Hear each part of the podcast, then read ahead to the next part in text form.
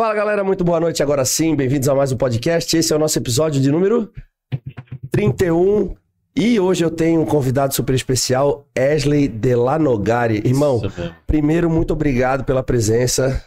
Te sigo há pouco tempo, mas já virei teu fã. Legal, legal. Já virei teu fã. E, cara, eu gosto muito dos assuntos que tu aborda. Percebo que tu já tá já tá nesse, nesse meio de podcast já há algum tempo. Eu acho que tu consegue falar a linguagem que as pessoas buscam. E, porra, tô muito lisonjeado com a tua presença aqui, Legal, velho. Muito obrigado. obrigado. Feliz. E, Felipe, dá boa noite aí pra galera. Só Felipe, tá bom, né? Tá bom? Já vou começar dizendo, perguntando, se me permite, o que, que são esses balãozinhos aqui no chat? É, essa daí é a galera do reservatório de dopamina, é um produto de assinatura Opa. que eu tenho, onde o nosso símbolo é o balão. Símbolo é um balãozinho, que basicamente significa assim: voe alto, de forma leve, você consegue alcançar bons lugares. É, se você conseguir manter uma rotina de saúde mental e saúde física, você consegue ir longe sem, sem se machucar Dá demais. Mas esse. Mas deverias ter falado isso pra aquele padre lá. Que. Já começamos com piadinha. O que, que eu ia te falar? Tá bom, hein? É, cara, teu público parece que tá aí junto com a gente, mas muita gente não te conhece no meu canal. Apresenta aí, cara. Fala um pouquinho do teu trabalho, como é que é, como é que isso pra galera entender. Bom, eu sou psicólogo de formação, Uhum. então eu me formei numa universidade do interior, do interior do Rio Grande do Sul, em psicologia. Eu sou é, mestre em neurociências aqui pela Universidade Federal de Santa Catarina Uhum. e atualmente eu faço doutorado em neurociências na UFSC também. Eu tô no meu último ano de doutorado, só escrevendo a tese agora para defender o meu doutorado. Eu tenho 20, 27 anos até semana que vem, semana que vem faço 28. Cara, tu é muito novo. Sou 27 anos, isso. E, cara, assim, pra galera que não me conhece, talvez não me conheça porque eu sou muito recente no mundo, no mundo da público, assim. Até setembro, julho do ano passado, por aí, eu tinha 25 mil seguidores, ninguém me conhecia. Uhum. É, na época eu trocava ideia com o Muzi, o Aham. Muzi me conheceu nessa época aí, mais ou menos. Mas, assim, o grande público não me conhecia. E aí eu fui em alguns podcasts e as pessoas começaram a me ouvir, começaram a querer ouvir mais sobre neurociências e comportamento, sobre disciplina, sobre hábitos, processos de controle de impulso, que culmina em várias coisas, desde uso de substâncias até melhorar a dieta, por exemplo, ou ter uma disciplina no treino. O que, que acontece no cérebro quando a gente forma um hábito e coisas nesse sentido. Uhum. Acho que o público tinha muita carência desse tipo de conteúdo. Uhum. E explodiu, velho, assim. A galera me chama pra falar sobre isso. E aí as pessoas começaram a me acompanhar. Nesse meio tempo eu criei um lugar onde é, eu queria falar com essas... Na verdade, assim, é curioso porque o RD, que é o Reservatório de Dopamina, Uhum. eu criei em janeiro desse ano, 2022, com o intuito de pagar meu aluguel, cara. Então eu pensei assim, bom, até final do ano eu coloco mil pessoas lá dentro. Uhum. E aí hoje é setembro, a gente tá com 35 mil. Tá, e conta pra galera o que, que é o RD. O RD é um, um produto tipo, tipo Netflix. E lá dentro você tem aulas, um módulo meu, que eu dou aula sobre neurociência e comportamento. Abre aí, Os- cara, pra gente. Tem como botar aí? Bota é, reservatório de dopamina.com.br.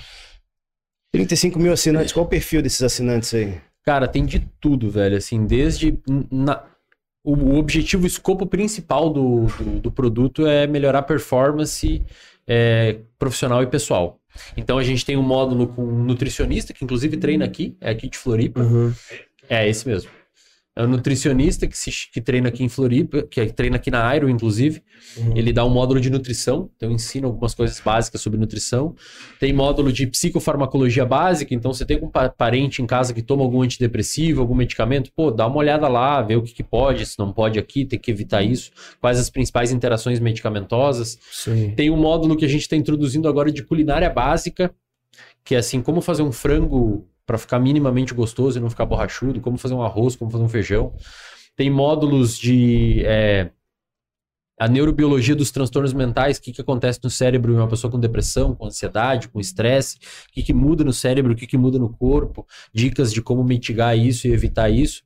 Tem um módulo que a gente colocou agora de maternidade, que as mães estavam pedindo demais. Uhum. Tipo, sei lá, vou ter um filho. Aí tem uma psicóloga que é especialista nisso, ó, saiba que o seu sono vai não sei o quê, Uhum. você vai ter que organizar isso, às vezes depois a libido pode mexer. Cara, basicamente é um manual de sobrevivência. Exato, cara. é esse o nosso escopo principal. Eu penso assim, o que, que o Wesley da graduação lá do interior, que não sabia nada do mundo, gostei do módulo de finanças, como fazer uma reserva de emergência, quando você começar a poupar e investir, como se organizar é, financeiramente sem passar muito aperto, a importância de você ter uma reserva e guardar o seu dinheiro e não gastar Uhum. mais do que você ganha.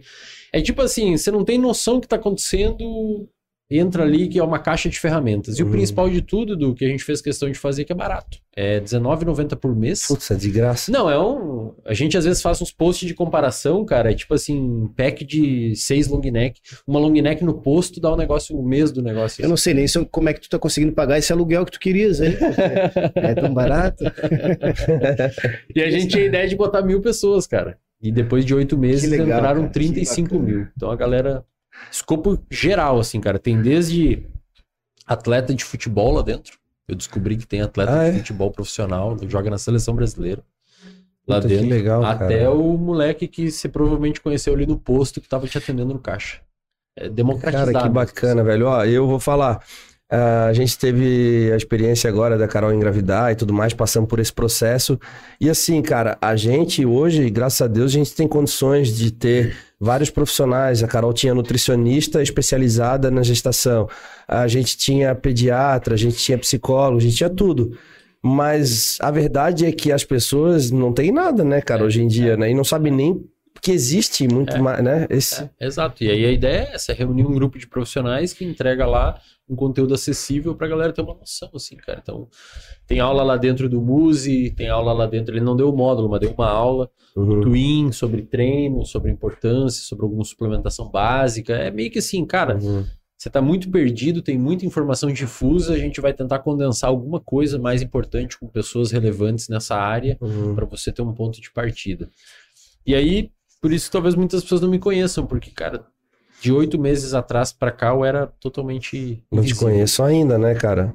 Porque eu vou te falar, eu comecei a te seguir. Eu realmente não te conhecia, apesar de a gente ter falado ali um pouquinho só.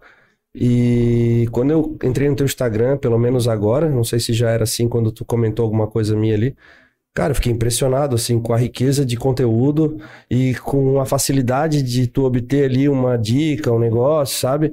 E aí, através da, do teu Instagram, eu, eu achei o teu produto, o reservatório de dopamina, e aí uma coisa foi levando a outra, sabe? Uhum, uhum. E achei muito legal. Acredito que no mesmo caminho que eu percorri, muita gente também vai acabar descobrindo. Com certeza. Né? Acho que é uma capacidade de aplicação imediata, né? É. Aquilo que tu oferece de conteúdo gratuito, inclusive. É, a ideia é assim, eu, eu sempre falo pra. Acho que você tem um perfil muito assim. É, eu sempre falo que durante boa parte da nossa vida, nós fomos aprendedores. A gente aprendeu. Na escola a gente está sentado, alguém está ensinando. Na graduação a gente está sentado, alguém está ensinando. Aí você sai da graduação, você vai fazer uma pós, alguém está te ensinando. Mas tem um momento que você tem que começar a fazer. Tem que realizar o comportamento. Fazer, sei lá. Vai começar a treinar, você lê tudo, viu todos os vídeos na internet sobre treino, consumiu o canal da Max inteiro, o canal do Cariani inteiro, o canal do Correio inteiro. E beleza, mas e quando que você vai lá matricular na academia e vai começar a executar? Então o RD, o propósito é esse, é você pegar conteúdos, deixar de ser um aprendedor e começar a executar, velho. Começar a fazer. Uhum. Vai O que lá. tu atribui esse medo das pessoas, assim, de iniciar, ou no caso acadêmico, eu sempre falo isso também nos meus cursos, a síndrome da superespecialização. Ao invés de ir pra prática, de aplicar as coisas, a pessoa fica buscando mais, buscando mais. Sim, cara, não sei se é uma pressão externa que a gente tem de se aperfeiçoar, se aperfeiçoar, se aperfeiçoar, ou uma esquiva comportamental da pessoa em executar aquilo. Tem pessoas que não têm medo de vencer, porque isso vai trazer uma certa responsabilidade, talvez do jeito que tá, tá bom. Pode ser, pode ser também. Mas eu acho que muitas pessoas hoje se esquivam muito, Correia. Vocês se esquivam muito, a gente chama isso de esquiva experiencial. Então você tem uma coisa ali na sua frente que você tem que passar, uma entrevista de emprego, um treino, ir na academia a primeira vez, começar a fazer uma dieta, e a pessoa muitas vezes joga o comportamento dela para o lado, se esquivando daquele evento, com medo muitas vezes de lidar com as consequências daquilo que ela está fazendo. Uhum. E aí as pessoas acabam se esquivando. O, o exemplo mais comum que eu vejo na clínica, quando eu atendia mais pacientes, a pessoa vai fazer um concurso, aí quer fazer um concurso, aí o concurso é não sei o que, tal dia, aí começa a chegar perto, a pessoa não quer mais, não quer ir fazer o concurso. Mas a pessoa não entende que, cara, se você não for fazer o concurso, você já perdeu. A pessoa que. Muitas vezes a pessoa que passar no concurso era pior que você, mas ela passou porque foi fazer. Afinal de contas, se a aprovação no concurso está dentro da aprovação do concurso, inerente a ela você ir fazer o concurso. Assim como competir num, num campeonato de fisiculturismo, está ali, só vai vencer quem estiver lá no palco. Se não estiver Uhum. lá, nem, nem se dá chance de vencer, mesmo você tendo um físico muito bom.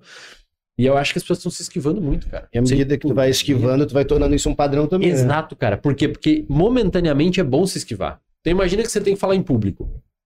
Eu vejo Ah, que você desculpa, tá... desculpa te interromper, mas pegando o exemplo do Felipe no primeiro curso, conta aí, Felipe, teu primeiro curso. Tu montou a aula na noite anterior. Aí vai ser um pouco de síndrome do impostor, né? Eu tô 20 É. anos dentro da área e eu É citei isso pra ele recentemente. Mas eu é que a gente tem uma experiência legítima aqui, eu né? tava, pô, com uma palestra para 20 profissionais, a minha primeira palestra há 4, 5 anos atrás, assim, cara, será que esse pessoal pagou 300 reais para me ouvir? Não, É. eu sei que tem valor, aí pouco da síndrome do impostor. E chegou a cogitar, eu cheguei a cogitar, passar pela minha mente e dizer, cara, acho que eu vou cancelar 20 pessoas, eu cancelo fácil. Aham. Eu tô falando isso de duas, três horas da manhã, assim, no espelho do banheiro pensando assim, ah, não, não, peraí, peraí, vou marcar no peito. E é um momento que daí tu mostra pra ti mesmo que, pô, eu vou lá e vou fazer. Isso. E eu me lembro, da, foi até me arrepio, porque é a primeira sensação que eu tive do, do, de formação profissional técnica, de dizer assim, enquanto eu falava, minha mente ficava assim, caramba, eu quero fazer isso pra sempre, assim, Aham, ensinar. Aham. Ensinar e ensinar a musculação, no caso, né? Então aí isso passa a ser o, o meu padrão, E encarar é- isso. né? Exato, e pensa que se você tivesse. Pensa assim, ó. Existe um conceito de felicidade. Existem. do- Dentro da psicologia cognitiva, tem dois conceitos de felicidade. Um deles, a galera do bodybuilder, eu não, eu não sou atleta, nada disso, mas eu gosto muito do estilo de vida de vocês, cara. Uhum. É, eu, eu admiro pra caramba, assim. Pra mim, hoje, vocês são. O que que do nosso estilo Cara, tu eu- pratica? Eu faço musculação uh, com, com treinador. Agora eu comecei com treinador, antes eu não tinha dinheiro pra fazer com treinador. Agora eu tenho treinador. Ó, já temos o aluguel e um treinador, ó. É, tá Vai, melhorando. Tá funcionando isso. aí. E tento fazer uma dieta um pouco mais regrada. Comecei mais recentemente. Eu corria muito antes, gostava muito de triatlo. E consumo tudo. conhe- Conheço a galera, conheço a galera do esporte, acompanho o Muzi e o Twin desde 2011, 2012. Depois vim conhecer eles, foi bem bacana, assim. Reconhecer os seus ídolos, você acompanha um tempo pra Uhum. caralho também. É massa, parece que você tá meio que em Hollywood, assim, você tá Tem conhecendo. muita a galera. coisa do fisiculturismo que a galera traz pra vida, né, cara? Muito, de legado, né? E olha só, existe um dos tipos de felicidade. Dentro da psicologia cognitiva, a gente fala em dois. Que é a felicidade. Da neurociência também. A gente chama de felicidade. Ou bem-estar, né? Felicidade é um termo que eu não gosto muito, mas o bem-estar é um termo melhor. Uhum. Felicidade pressupõe um estado estável. E a gente sabe que não é assim. A nossa vida tem Sim. alterações emocionais e é bom que as pessoas comecem a aceitar desde cedo isso. Mas existe um tipo de comportamento que a gente chama de comportamento hedônico. O que, que é isso? Cara, você fazer o que é bom na hora. Então, sei lá, você vai comer um hambúrguer. Você vai descansar em vez de vir treinar. Você vai, você vai fazer um comportamento que ele é naturalmente gerador de prazer. A gente chama isso de comportamento hedônico. Hedonismo é o oposto de anedonia. Anedonia é a perda da capacidade de sentir prazer, que inclusive é um dos critérios diagnósticos de pacientes com depressão. Pacientes com depressão, muitas vezes eles muitas vezes eles não, não necessariamente têm humor deprimido, mas eles não conseguem mais sentir prazer com o que sentiam antes. E o estresse é um dos principais fatores disso, a gente pode Mas falar isso é químico, hormonal? É químico, químico hormonal. O estresse crônico, assim, né? Estresse crônico é a pior, uma das piores coisas de saúde mental, cara. De todas, assim. Não é aquele estresse você ficar irritado uma hora e parou. É aquele estresse pano de fundo, que fica. Tu fica. sabe que eu sinto algo muito parecido no período pré-competição? Imagina, cara. Ó, só pra ter uma ideia, é, para essa competição em novembro, eu, eu comecei a dieta com 33 semanas. Se tu perguntar pra qualquer atleta, vão dizer que isso é insano, porque os caras começam a dieta com 16 semanas, 12, 15, enfim. O. Comecei com 33, é, mas é que eu vim de um período de cirurgia, enfim. E hoje a gente tá faltando 9. E eu notei que a partir da 12 meu corpo começou a dar aquela mudada. Já notei meu rosto mais magro, minha cintura. Comecei a notar mudanças, mudanças assim, muito drásticas no meu físico. E aí eu já comecei a notar que essa semana eu já tô em outro estado. É, e aí eu daqui para daqui até lá isso acaba se agravando. Aí tudo bem, entra entra a minha experiência, né? Entra o fato de eu saber como lidar com isso, mas o sentimento é o mesmo das outras preparações. É como se eu não visse mais graça em nada É, não, mas aí- ficasse meio sem sentimento. Mas sabe? aí é o que a gente chama. Aí, aí uma coisa que a galera do, do- dos atletas, de maneira geral, mas na minha percepção, especialmente os, a galera do bodybuilder, fisiculturismo, faz, que é o segundo tipo de comportamento gerador de felicidade ou bem-estar, que é o que a gente chama de comportamento eudaimônico. É uns nomes estranhos, vocês não precisam saber Uhum. desses nomes. Mas o que, que significa esse outro? Significa você fazer um comportamento que visa buscar a sua melhor versão. Ou aprimorar alguma coisa na sua vida. E, e isso, esse tipo de comportamento de felicidade, envolve comportamentos desagradáveis. Então talvez esse seja um dos maiores legados do fisiculturista. É, é. né? Vou dar um exemplo de um comportamento eudaimônico, que é você fazer uma coisa que você não gosta em prol de uma melhora futura que você vai se sentir bem. Pais que têm filhos e ficam com privação de sono. Uhum. Você e sua esposa devem ter se ferrado lá. Cara, não muito, não muito. A Manu, ela dorme duas, 12, Maravilha, 13 porque horas. normalmente, cara, é complicadíssimo assim. É. E aí o que que acontece? Privação de sono não é uma coisa agradável, mas muitas Uhum. vezes os pais fazem de uma, ma- de uma maneira muito boa vontade, mesmo que às vezes reclamando ali, mas vão lá ajudar, porque você tá cuidando do seu filho, cara. Então, isso é um comportamento eudaimônico, é um comportamento que é desagradável no momento, eu não, é ruim ficar privado de sono, mas cara, você tá cuidando do seu filho. Mas isso um também é transitório, maior. né? É transitório, é transitório. Mas o que eu quero dizer? O fisiculturista, ele faz muito esse tipo de comportamento. Ele entra numa sala de musculação, ele faz uma dieta que não é só comer o que precisa, mas na hora que precisa, e ele faz por um período específico que é tão desagradável para ele, Uhum. naquele momento é estressante, é privação, é cortisol alto, é o sono ficar ruim, é fome, que são sensações desagradáveis para o nosso organismo, para um bem maior. Para quê? Para transmitir informação, para cultivar um estilo de vida, para vencer um campeonato, Uhum. para alcançar sua melhor forma. Então, eu sempre eu acho legal o estilo de vida assim do, do fisiculturismo, porque o, o atleta do fisiculturismo ele ensina e ele deixa claro para as pessoas que para você alcançar uma versão melhor que você almeja, que você aspira, não é necessariamente um comportamento agradável sempre. Você Uhum. tem que passar por momentos de desconforto para alcançar a sua melhor versão.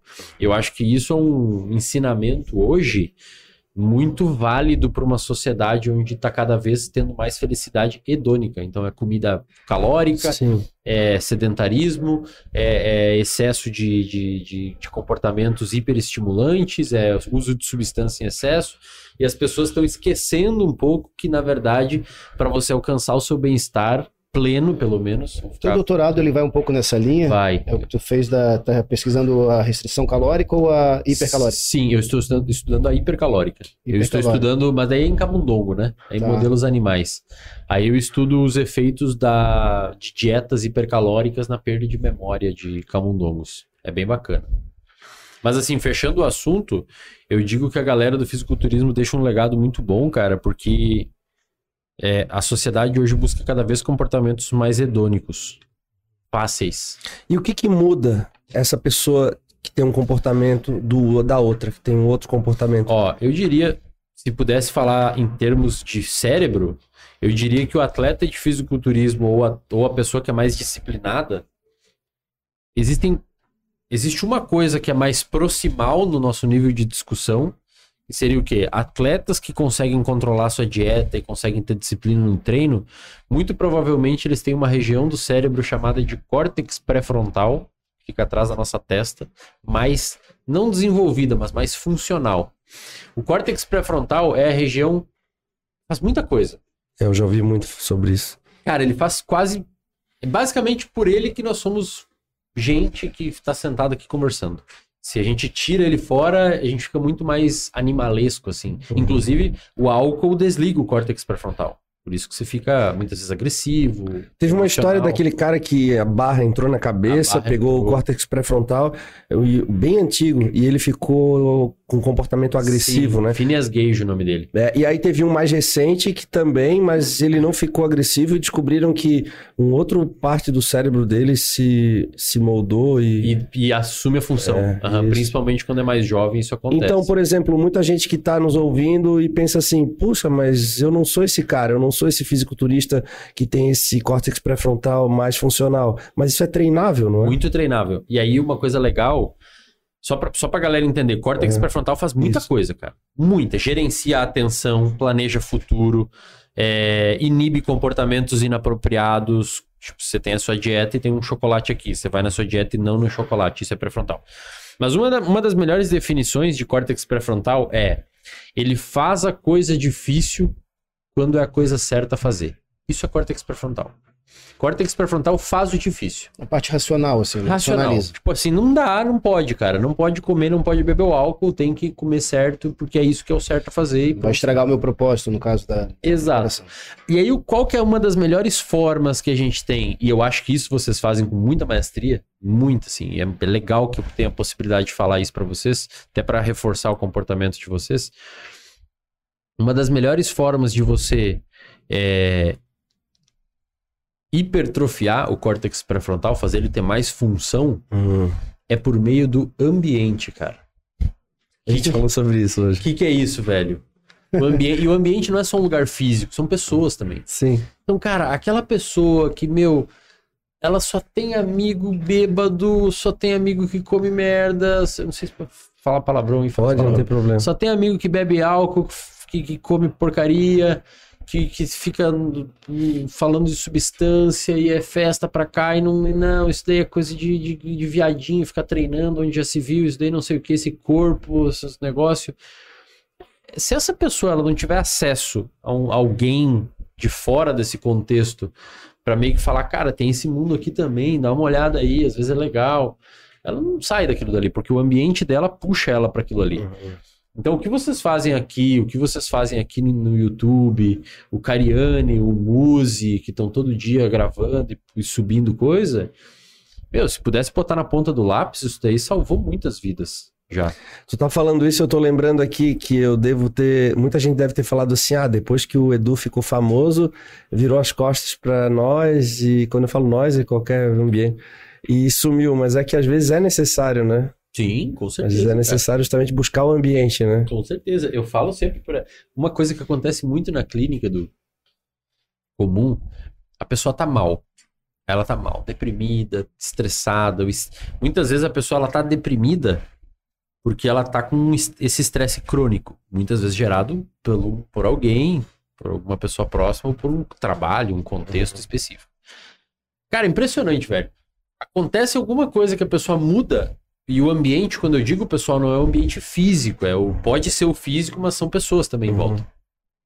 Acontece alguma coisa na vida, ou a pessoa começa a namorar alguém, então o ambiente mudou pela inserção de alguma pessoa, ou a pessoa termina um relacionamento, Uhum. ou conhece um amigo novo, ou perde, um, tira uma amizade antiga, muda de cidade, muda de apartamento, troca de escola. Cara, a saúde mental estabiliza. Porque muitas vezes é uma coisa no ambiente que está pressionando a cabeça da pessoa para ficar ruim, assim. Então, Uhum. é, é, é esperado que aconteça isso. Você muitas vezes ficar de olho no, no- no contexto que você está vivendo, com as pessoas que você está vivendo, cara, é primordial para sua saúde mental. E se afastar das pessoas, eventualmente, é saudável. Extremamente saudável. Extremamente saudável. Cara, tu mudando um pouquinho de assunto, tu falou que tu tinha me usado como exemplo de resiliência em alguma situação, acho que tu tinha me comentado isso, acho que no Stories em algum momento.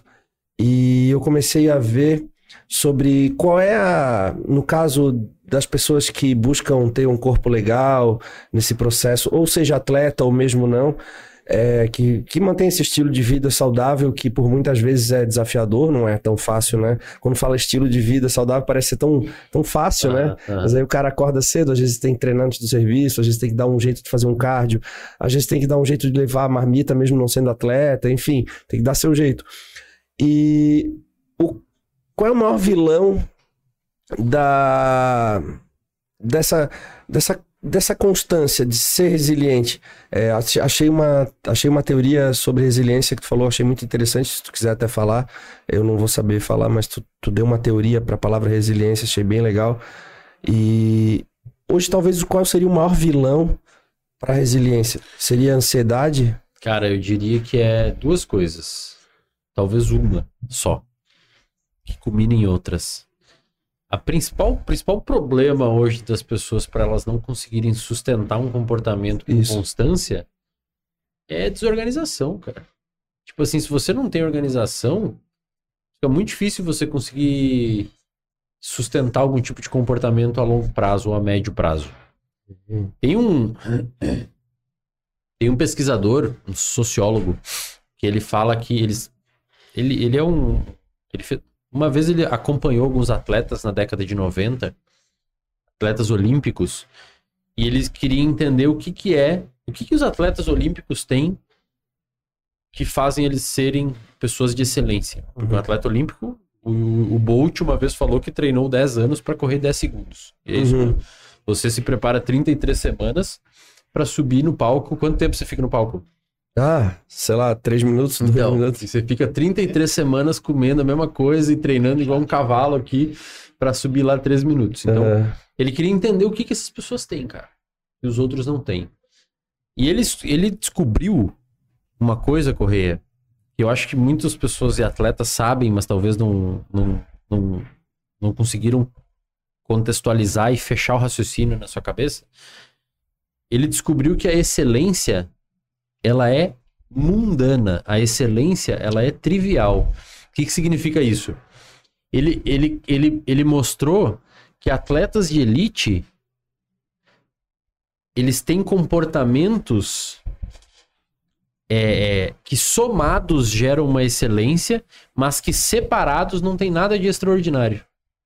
Só que eles fazem aquilo muito tempo. Inclusive, ele falou assim: ah, se você pegar um atleta de elite e você filmar a vida dele, vamos filmar a vida do Correia. Chato pra caralho. Pô, e você bota em time-lapse, velho, tipo assim, bota aquele velocidade 5, é chato pra caralho, velho. A pessoa dorme assistindo sua vida, não dorme? É Sim. casa aqui, come. Sim. Aí vai não sei onde levar a criança no médico, aí vai não sei onde jantar um dia, aí volta pra cá e treina. É a mesma coisa, cara. Eu costumo dizer que o, o que separa o campeão do segundo lugar é a capacidade que ele tem de resistir ao processo por mais tempo. Exato, exato. Entendeu? Ele diz que a, a, a- excelência mundana, por isso, é, é um amontoado gigantesco de comportamentos simples. É comer, treinar. Não é, não tô dizendo que é fácil, mas são comportamentos relativamente simples. Só que em qualquer circunstância. Exato, em qualquer circunstância, e ele inclusive diz no artigo que é muito difícil você fazer a mesma coisa todos os dias. Muito porque Você fazer a mesma coisa. tu chega e passa uma tarefa pra alguém, vai, tô, tu vai ter que fazer quatro refeições diárias e treinar uma hora por dia. Beleza, a pessoa sai de lá e fala, ah, tranquilo. É, Aí no primeiro dia chamaram ela pra um evento social que ela não tava prevendo. E agora? e agora como é que faz? Como é que faz? Aí a gente entra naquela questão da esquiva, né? A pessoa esquiva. uma vez aqui, ah, mas é só o casamento. É, meu. Ah, mas é só essa situação Exato. e vai acumulando Exato. esquivas. Eu vi o, o episódio do Pô, Kaique. desculpa ter que Não, comentar. Vai aí, cara. Eu vi o episódio do Kaique com o Léo Stronda e o Kaique ofereceu uns chips de batata, ele não comeu, cara. Não, o Léo, né? O Léo É. Reis, perdão, perdão, ele não comeu, cara, porque dá, como, não tem como ficar ali. Então esse cara, chama Daniel Chambers o nome do cara, ele basicamente falou isso, ele falou, cara, a excelência é mundana, é o amontoado de várias coisas que você tem que fazer, e é isso que um atleta de elite faz. Então, uma das primeiras coisas que, voltando na sua pergunta, uma das primeiras coisas que muda de uma pessoa que tem uma constância, às vezes o cara não precisa ser atleta, não é o cara, meu, do banco, é o cara da faculdade que quer viver uma vida mais parecida com um atleta, ele precisa ter organização. Tipo Assim, ó, você veio gravar um negócio, tá comendo, nem se você não é organizado. Como é que se faz? Agora ia fazer o quê? Tem que pedir um iFood? Ia ter que ficar sem comer? E aí assim começa a bagunçar o processo. Segundo ponto, Correia. Sono, cara. Sono é um tópico que a galera tem que começar a se atentar, meu.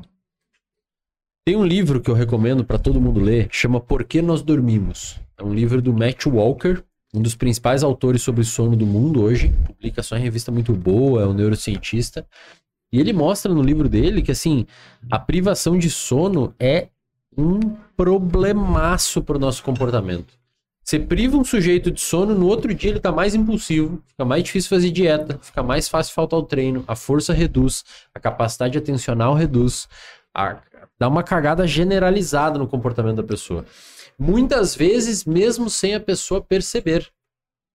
Tem um artigo dele publicado na revista Sleep, que é uma, da- uma das melhores revistas científicas do mundo, na área de sono, que ele pegou uma galera, levou pro laboratório, falou assim, ó, um grupo vai dormir 8 horas, outro grupo a gente vai acordar com 6 horas de, de, de privales de sono, outro grupo a gente vai acordar com 4 e outro grupo vai virar noite. Ele foi, fez um acompanhamento durante alguns dias e deu alguns testes de raciocínio, memória, etc. para essa galera, até coordenação motora. O que, ele percebeu? O grupo de 8 horas saiu bem, o de 6 foi pior, o de 4 foi pior, o que virou a noite foi uma merda. Mas o mais legal nesse estudo é que ele passou um questionário de percepção subjetiva do quão mal essas pessoas estavam. Uhum. O grupo de 6 horas falou que estava se sentindo tão indisposto quanto o grupo de 8. Uhum. Ou seja, o grupo de 6 estava fudido da atenção, mas eles falaram: não, tá tudo certo. Uhum. É aquela pessoa que dorme mal e fala assim: não, mas eu não sinto nada. Na verdade, você provavelmente tá com déficit.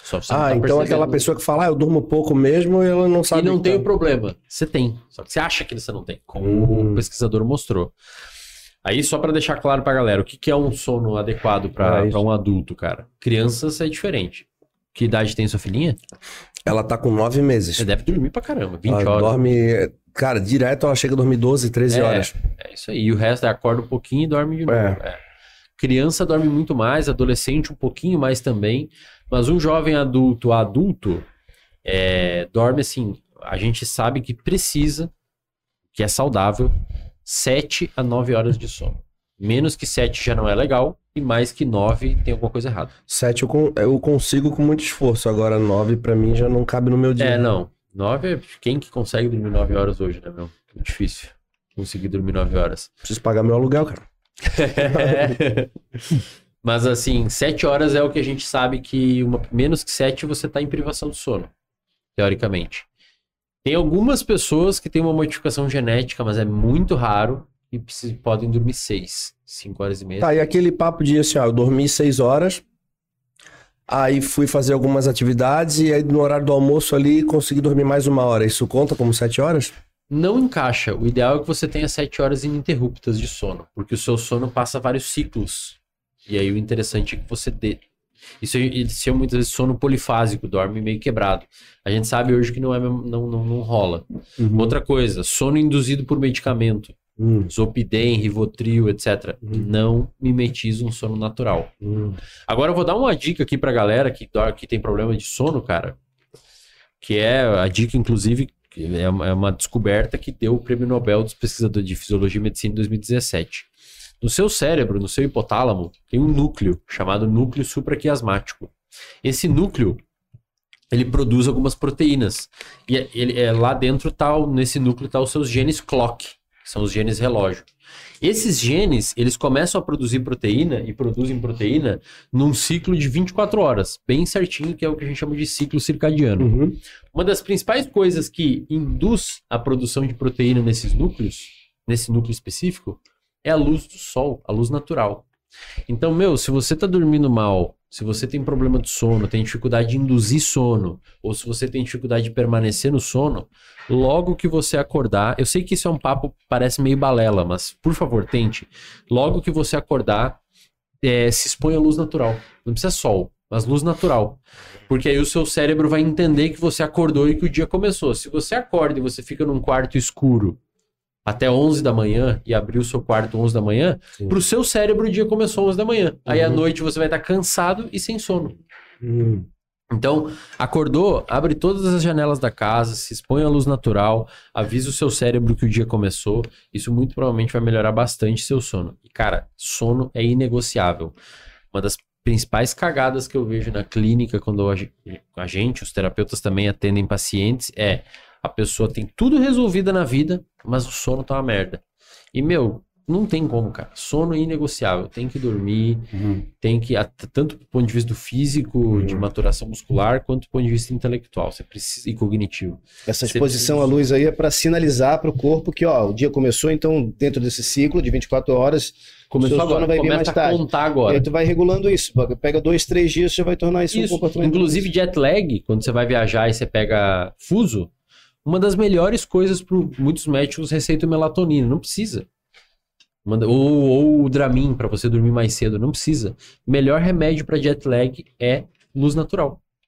Porque aí você sinaliza no seu cérebro que o dia começou naquele horário. Pensa, o que, que, o- o que, que são os nossos olhos? Dentro do seu olho aqui tem neurônios, células do cérebro projetam. Os olhos é uma extensão do cérebro fora da caixa craniana. Uhum. É um jeito que o no- tem um estudo publicado na PNAS, uma das melhores revistas do mundo da área, na área de várias áreas, publica sobre tudo. Os caras pegaram pessoas com insônia e levaram a acampar, velho. resolveu o problema de insônia. Porque quando você vai acampar, não tem o que fazer, velho. É o sol, Sim. o sol bateu de dia, você tá. É, e tá hoje em dia é tudo fuça. com blackout, né? O pessoal Cara, hoje fechado. esse cara acorda e fica em casa no escuro. Celular também, né? aí- celular, você fica em casa no escuro, aí é 10 da manhã, tá tudo escuro em casa, você tá só com a luzinha do computador e lá fora um solzão. Abre a janela, deixa entrar luz, faz um cardio de manhã, alguma coisa Não assim. precisa ser o sol, né? A gente tá Não, falando da luz luz, natural. né? A luz do dia. Luz Cara, é muito natural. engraçado estar falando isso e quando chega naquele período competição, aquela semana que eu viajo, já vou pro hotel uma semana antes, eu fico mais introspectivo, mais recluso, assim. E aí quando eu acordo, é o único momento da minha vida, diferente do meu dia normal, que eu gosto de acordar e não abrir nada, assim, sabe? Cara, realmente tu fica num estado. Tudo bem que é transitório, é temporário, mas tu fica num estado completamente fora do Você que, dá uma perdida, do né? que seria eu, assim, se sabe? perde cara? um pouco assim. É extremamente importante, cara. Extremamente importante. Exposição à luz natural. É uma coisa que meio que a gente se perdeu, assim. É Uhum. extremamente relevante. Tá, e aí me conta, tu falou que é treinável esse lance de, de desenvolver a funcionalidade do córtex pré-frontal para tu conseguir é, fazer as coisas que deveria fazer e tudo mais, ser mais constante, enfim. Como que, que treina isso? Porque assim, por exemplo, eu vou, vou ser bem sincero, eu tinha péssimos hábitos, cara. A minha mãe e meu pai, eles não tinham grandes conhecimentos sobre como a nossa, a, a- como era na época dos nossos pais, né? Tudo, tu já é muito novo, mas os nossos pais antigamente, cara, hoje em dia, pô, por exemplo, a minha filha vai ter uma introdução alimentar, vai ter uma iniciação alimentar muito mais saudável do que quando, quando eu fui criança, porque hoje eu suplemento ela com ômega 3, com vitamina D, eu sei fonte de fibras, eu sei avaliar, escolher, mas na minha época não era assim. Então eu nasci, cresci com péssimos hábitos alimentares. Eu era aquele menino da rua com um pacote de bolacha, ranho no nariz, e tipo, era isso, entendeu? Então, eu acho, quando que a gente começa a transformar os nossos comportamentos em hábitos de verdade, assim? Ó, é, você, para você começar a formular um comportamento, para você começar a formar um hábito na sua vida, inicialmente o comportamento ele precisava ser minimamente recompensador. No seu cérebro, neurobiologicamente falando, assim, no, no tecido cerebral, a região envolvida com formação de vícios, fumar, Álcool, substância, é a mesma região envolvida com formação de hábitos. Muitas pessoas não percebem isso, mas um vício é um hábito. No cérebro, a mesma coisa. A diferença é que um vício é desadaptativo, então gera um prejuízo, e um hábito é, é funcional, adaptativo. Eu dou um exemplo, por exemplo, pega você, o Múzio, faixa preta, o Cariani. Cara, me perdoa, mas vocês são viciados em treinar. Sim. Tira isso de vocês, vocês estão ferrados, velho. O que você vai fazer se não tem... Não pode mais agora, sua vida inteira, acabou. E você não pode nem entrar aqui, nem trabalhar. Você vai ter que trabalhar no, no escritório e no Excel. Sei lá o que eu ia fazer. E Nada. você não pode me- nem conversar sobre isso com as pessoas. Ah, isso tudo bem, mas treinar não. Não é complicado, cara? É um, é um hábito que no cérebro tá no mesmo lugar do vício. E não tem problema nenhum. Pelo contrário. Existem hábitos. É isso que eu quero dizer pra vocês. No cérebro, não me interessa se é vício ou hábito. São, é uma região chamada de estriado, principalmente o estriado dorsal. No estriado ventral, que é uma outra parte dessa mesma região do cérebro, bem no meio, assim, meio que entre as suas orelhas, bem no meio, um pouquinho pra cima. E essa região conversa com o córtex pré-frontal. Tem neurônios que se- os dois se comunicam, é bem, bem louco. E conversa com os sistemas emocionais É também. e mesmo. de memória. Então é um monte de região conversando e formulando seu comportamento. O da mulher é assim também, só pra eu saber. É, Ah, é. Mas aí o homem tem mais influência de alguns hormônios que a mulher não tem. Hum. Muda um pouquinho em alguns momentos. Mas olha que louco.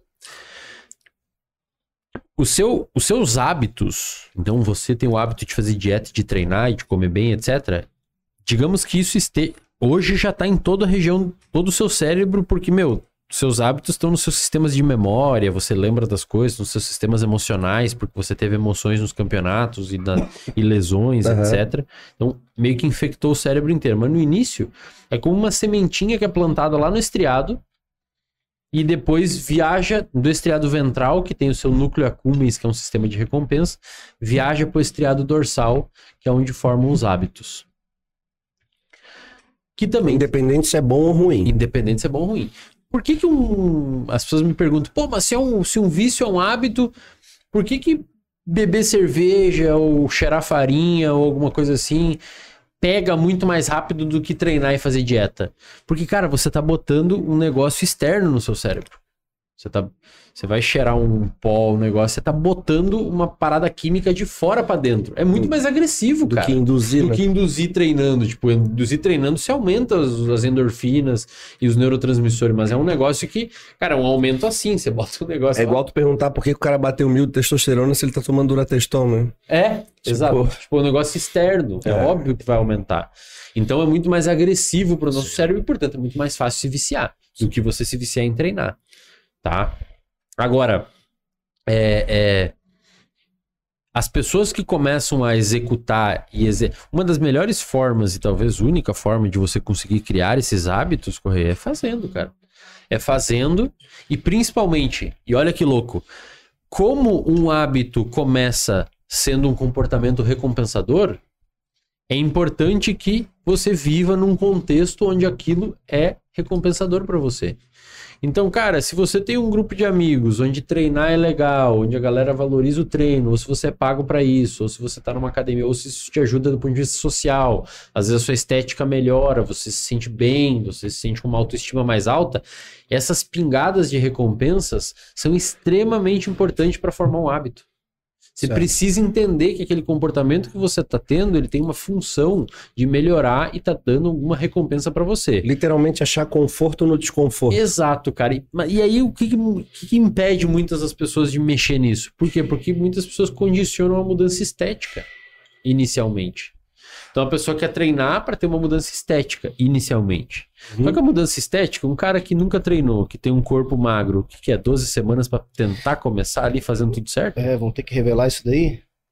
A pessoa que tá entrando na academia agora, eu quero ter resultado. Lógico, tu tem nível funcional, né? Tu aumenta a força, a flexibilidade, melhora o sono, tudo aquilo. Mas a parte morfológica mesmo, Isso. Pode colocar aí uns quatro meses. Quatro É, eu ia quatro falar, meses. eu ia falar uns tem três todo um meses período de dependendo- adaptação intermuscular, intramuscular, a quantidade de disparo. Pois é. Então, é Não- des- desmotivante no começo, É, né, nesse cara. aspecto. Só que aí o que, que acontece? Nesse meio tempo, do início até os quatro meses, que começa a aparecer um vaso no braço, que o cara fica felizão, nesse meio tempo, cara, o apetite da pessoa melhorou, Uhum. o estresse da pessoa deve ter reduzido, a postura da pessoa muitas vezes melhorou, a pessoa tá conseguindo sentar numa postura melhor, não tem mais algum tipo de disfunção de postura, a flexibilidade da pessoa melhorou, o sono da pessoa melhorou, que por consequência talvez tenha melhorado A confiança. é, a confiança, e aí talvez tenha melhorado a atenção e a Toda a pessoa parte tá... social, a pessoa tá na academia, tá Autoestima, né? Autoestima. comunidade. Cara, uma cacetada de coisa melhorou. Só que se a pessoa não ver isso no início, não sustenta o comportamento. Por quê? Porque lá no núcleo accumbens não vai ter recompensa sendo gerada. Então é muito importante o quê? Um profissional, cara. Pô, É. um profissional no lado, falando, cara, olha, você lembra no ano É, passado? o- é o que eu ia mês falar. passado, você não levantava isso aqui, agora você tá levantando. Exato, é tu dar para o cliente, o recado para os profissionais, é tu dar parâmetros para ele, né? Exato. Olha só, porque por mais que ele não esteja vendo, ó, parâmetro de força, por exemplo, pô, tá fazendo com duas placas, agora tá com três, olha ali, ó. Olha só, você não tocava na ponta do pé, agora você tem essa mobilidade para fazer Cara, isso. isso. é fundamental, É, velho. o Sabe qual é a dica que eu dou para as pessoas, cara, que me procuram? Porque muita gente me procura. Ah, Edu, pô, tô fazendo dieta, sei o quê. Eu falo assim, cara, faz o seguinte: tira foto. A foto é um baita instrumento para te conseguir medir essa evolução, porque às vezes ela não é perceptível ao dia a dia, ao espelho, mas quando tu tira a foto, cara, e tu começa a comparar de uma semana para outra, tu vê diferença. E às vezes, cara, se torna um objetivo. Por exemplo, porra, eu vou tirar foto toda sexta-feira. Já tiro na sexta para olhar e já me motivar pro final de semana. E às vezes esse processo de tipo, eu preciso estar melhor na foto seguinte, eu preciso estar na foto. Às vezes se torna um aspecto motivacional, Exato, entendeu? cara. E muitas vezes você tem um treinador, você tem um Nutri, você convive com uma galera dessa área, cara, começa a ficar legal, porque Não. pô, o treinador tá ali, cara, fazendo um trabalho com você. Aí você tem um comportamento que eu, inclusive eu tenho uma aula lá no RD que chama, esse é o título da aula, chama de comportamento de soma zero. É a pessoa que faz tudo no, no dia de semana, certinho, e no final de semana estraga tudo e volta na segunda-feira pro treinador no mesmo lugar que tava. Tipo, cara, Que isso, cara? Você desinchou, você, você, você, você, tá- você tava bonitinho, pô, mais cheio, agora tá aí tudo flácido. Aí entra num nível mais como as pessoas levam a vida, né? No sextou, né? É, Tipo assim, nossa, sextou e agora. Wesley, e essa recompensa, muitas vezes ela não gera uma ansiedade também? Como assim? Por exemplo, essa galera que tu falou que faz. Ah, eu consigo fazer dieta de segunda a sexta, mas eu preciso de um dia na semana que eu quero enfiar o pé na jaca. Não é que o cara quer sair para jantar, almoçar, não. O cara quer ter um dia de lixo, sabe? Só que eu percebo que o objetivo da pessoa se torna. O objetivo de vida se torna chegar no sábado para poder comer, para poder beber, para poder alimentar esses vícios ou esses maus hábitos, ou esse sistema de recompensa, e isso acaba gerando uma certa ansiedade. E aí vai ter um dia que ele vai dizer, ah, já não é mais sábado, é sábado e domingo. Aham. Daqui a pouco quando o cara vê, o cara já se perdeu dentro do esquema. É, é, aí, aí às vezes a pessoa tá tanto pro outro lado, já com hábitos cristalizados antigos, e isso acaba ficando, às vezes, voltando, né? Eu costumo. é, eu fumava na graduação. Fumava. Cara, minha vida era totalmente diferente. Na graduação eu não estudava, eu só ia pro bar jogar truco lá no Rio Grande do Sul. O pessoal da UFSC. Não, não era Ah, os tá. caras lá no Rio Grande do Ah, Sul. é. Fumava, cara, uma carteira de cigarro por dia, assim. Meu, eu lembro uma vez que eu saí do busão e tava indo pro meu apartamento um inverno, mano, lá no interior do Rio Grande do Sul, frio. Aí eu desci do busão e tinha, tinha que andar umas três quadras pra chegar em casa. E era uma subida, não era tipo uma subidinha aqui na, na- na frente da academia. E eu cheguei em casa ofegante, cara. Três quadras. Eu falei, não, tá errado isso aqui, meu. Sobrepeso, fumando. Falei, não, não pode ser, cara. Três. Deu- Na minha cabeça, e se um dia eu precisar correr, velho, de algum bandido, sei lá, precisa fazer alguma coisa. Eu vi né? umas fotos tu antiga, tu parecia o Django lá. Aquele, aquele Django. Aquele cara do- né? Tá ligado?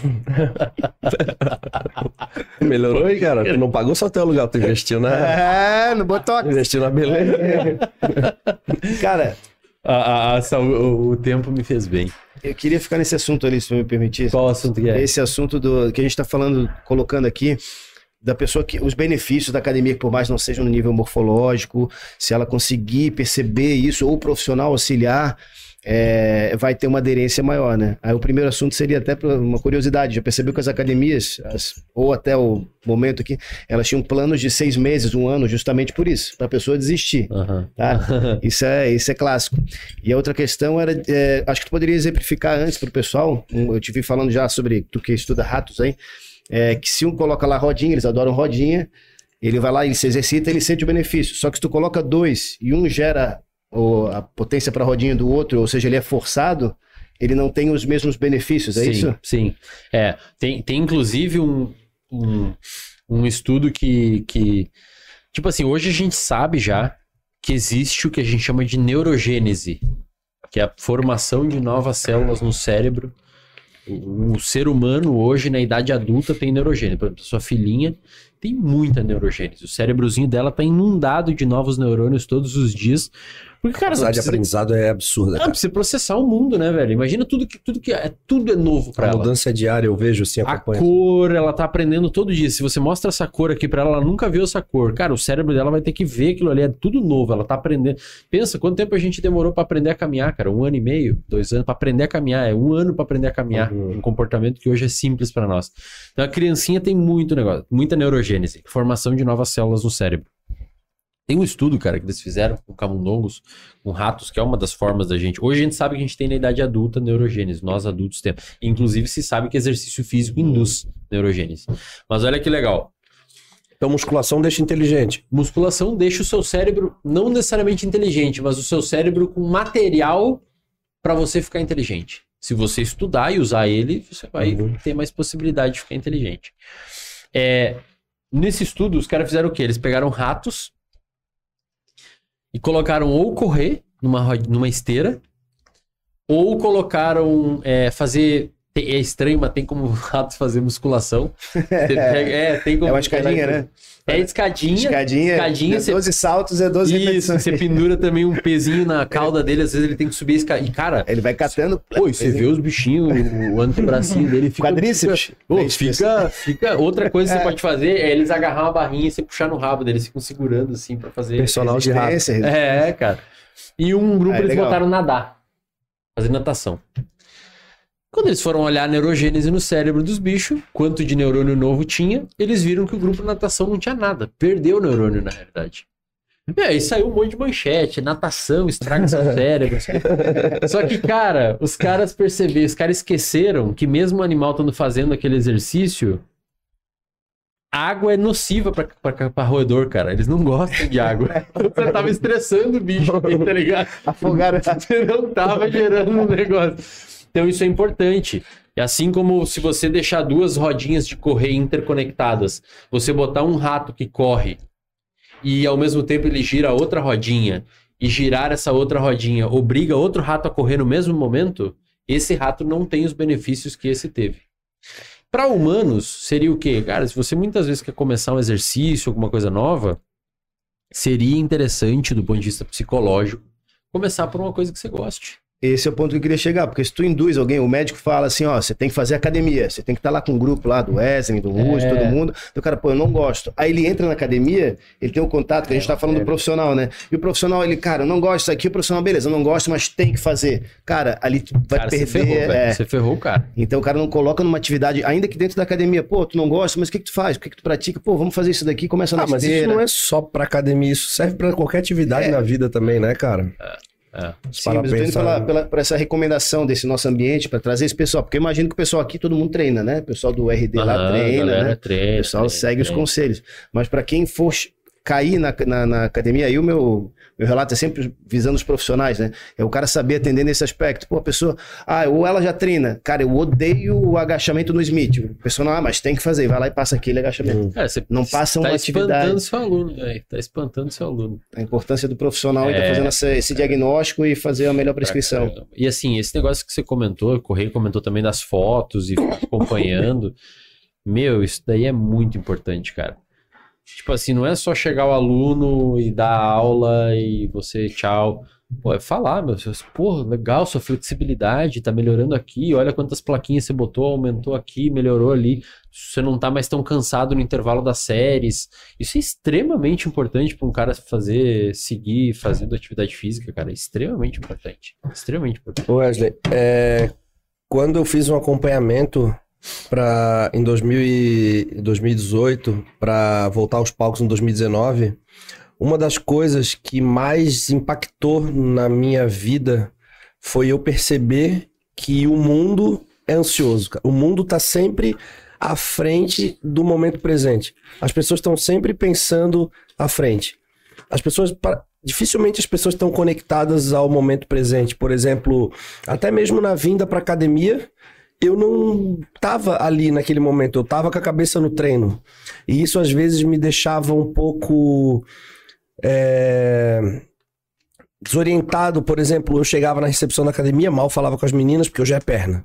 Aí aquele clima tenso já ia me já ia é, Consumindo. me, me consumindo.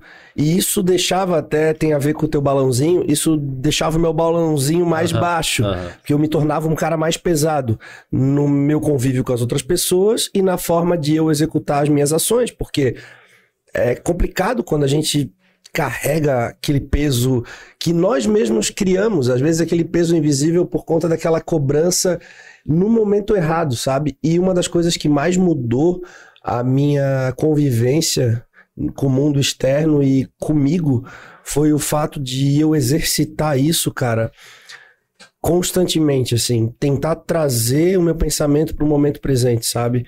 Então, por exemplo, eu tava aqui conversando contigo e de repente tá na hora de eu comer e eu não tô com a minha refeição. Aí eu penso, cara, eu tenho que chegar em casa, eu tenho que preparar, meu Deus, que hora. Eu só pensava assim, cara, tudo bem. Agora eu só vou pra casa. Aí eu ia pra Isso, casa. isso. Eu ia eu comecei a, Você por exemplo, quebrou, quebrou em etapas. isso, o nosso treino, por exemplo, cara, eu gosto muito de usar o nosso treino como exemplo, porque já muita gente, apesar de não ser atleta, mas treina, O cara chega na academia naquele dia que ele não tá muito, muito afim. Por qualquer razão. Aí ele olha e fala assim: Ai meu Deus, cara.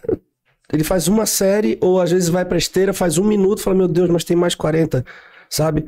Às vezes, é, sabe aquele lance do. Eu aprendi o corredor de Ironman até o próximo poste. Uhum. Até o próximo poste. Então a gente começava o treino de perna, cara, numa situação extremamente baixo carbo, sem energia. E eu precisava dar um baita treino. Aí a gente olhava um pro Felipe, eu olhava pro Felipe assim. Cara, é só essa série aqui. Senta, faz só essa série, é só essa. Aí a gente fazia a série, deu, apaga agora, esquece. Não vamos pensar na próxima, respira, Isso. só descansa. Isso. E a cara, mas esse exercício é muito difícil, cara. É. No final do dia eu tava com sede. É. Eu acho que eu consumo Sim. cálcio, sei lá, nutrientes do cérebro. Ó, eu vou te dizer, o cérebro é um órgão que tem 2% da massa do corpo e consome 20, 30% da caloria diária, cara. Eu senti O isso na cérebro é prática. caro.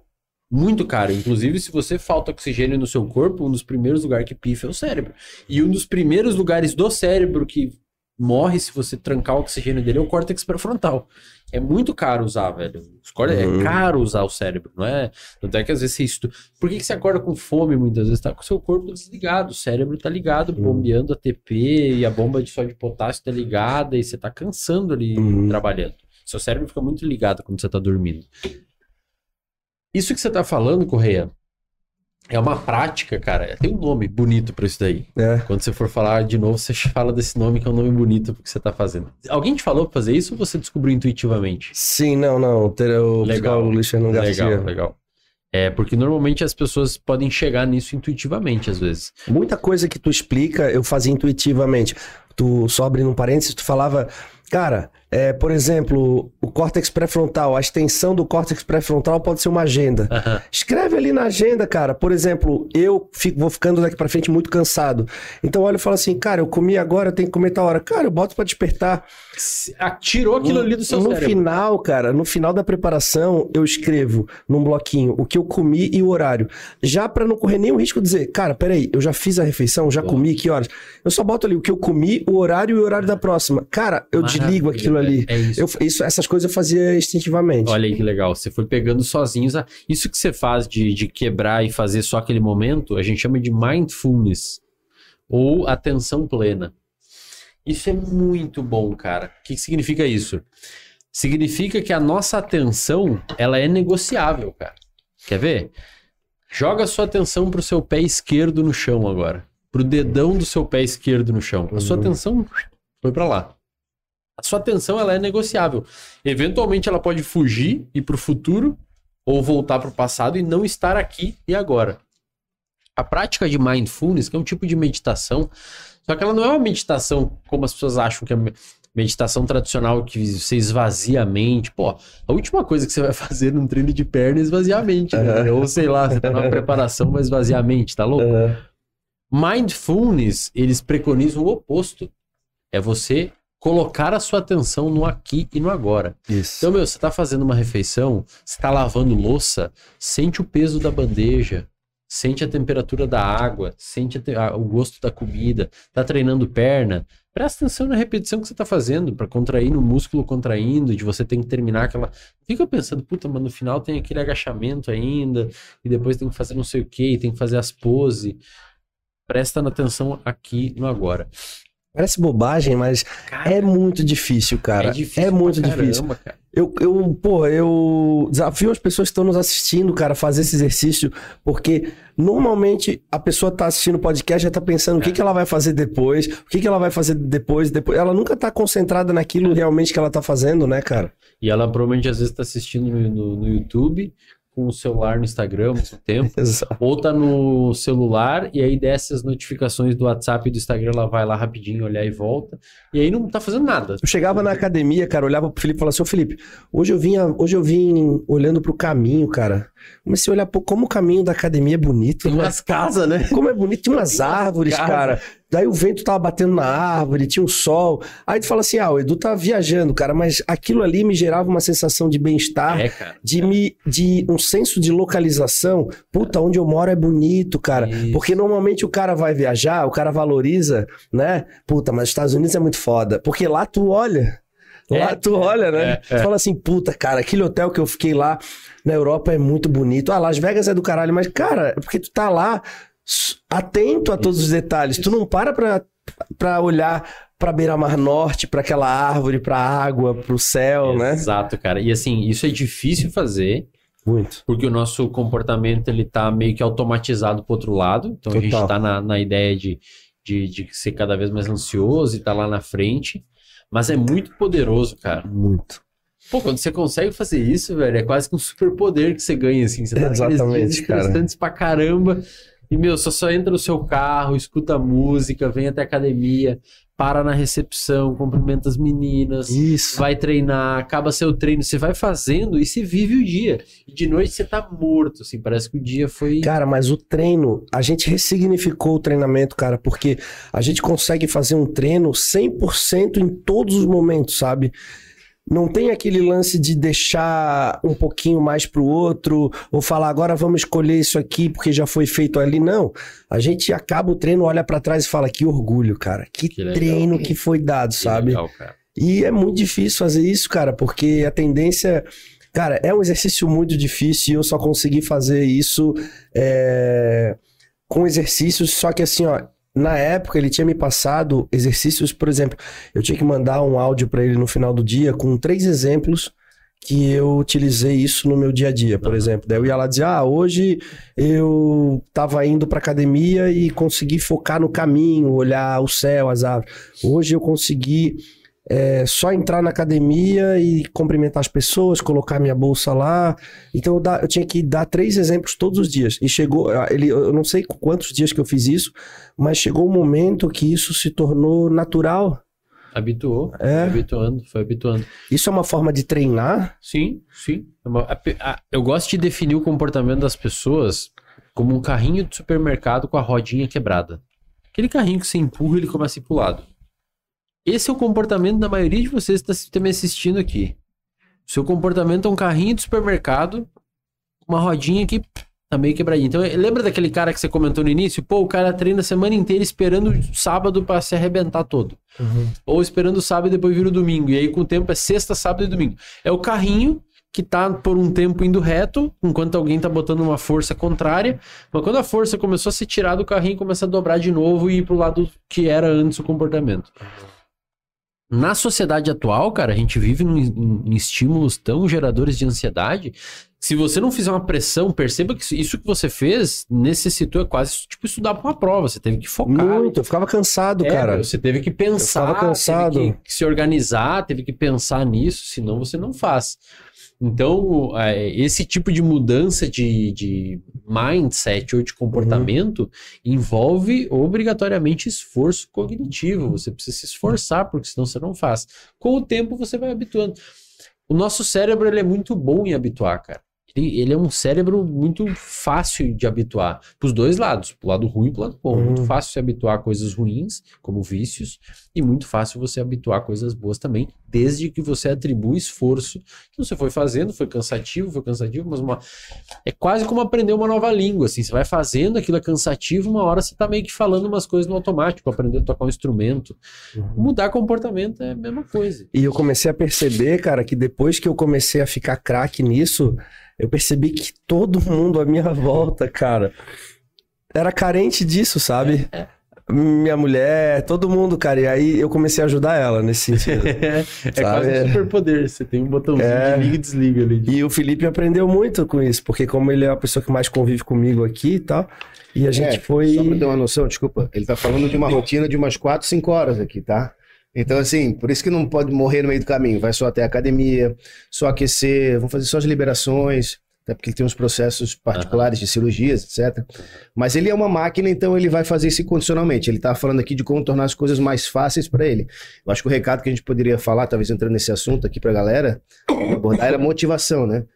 O que, que é motivação, o que, que é disciplina? Porque eu costumo dizer para as pessoas que querem fazer academia assim, ó, primeira coisa, que é essa, essa mesma linha aí, só vai até a academia. Só pensa assim, eu vou, eu vou só fazer esteira, fazer 10 minutos, tu fala que algumas coisas são negociáveis, né? Negocia com você mesmo, fazer 10 minutos. Se acabar os 10 minutos e eu não, não quiser, eu volto para casa, pelo menos você, você foi. Senão a pessoa morre em casa, né? Acabou a esteira ali, pô, o que, que eu posso fazer agora? Então, para academia, para o público comum, os mortais que não são os disciplinados Exato, como é. eles, só vai para academia, porque senão o cara chega do trabalho, ah, eu não. Acho que eu não vou. Cara, mas tu que pensa, por exemplo, a minha mulher, a Carol, pô, cara, lá 1 milhão e 800 mil seguidores, Musa Fitness, tudo mais, todas as mulheres gostariam de ter o físico que ela tem. Ela também chega num determinado dia que o dia foi corrido, chegou sete da noite, ela começa, tipo, Edu, então, acho que eu não vou treinar hoje, porque aí eu faço amanhã, aí hoje eu fico aqui, aí quem sabe eu desço no prédio. Eu falei assim, Carol, só faz. Só vai lá e começa, vai. só faz. Para de ficar tentando, sabe? É. Aí ela vai lá, faz. No fim, ela deu um baita treino.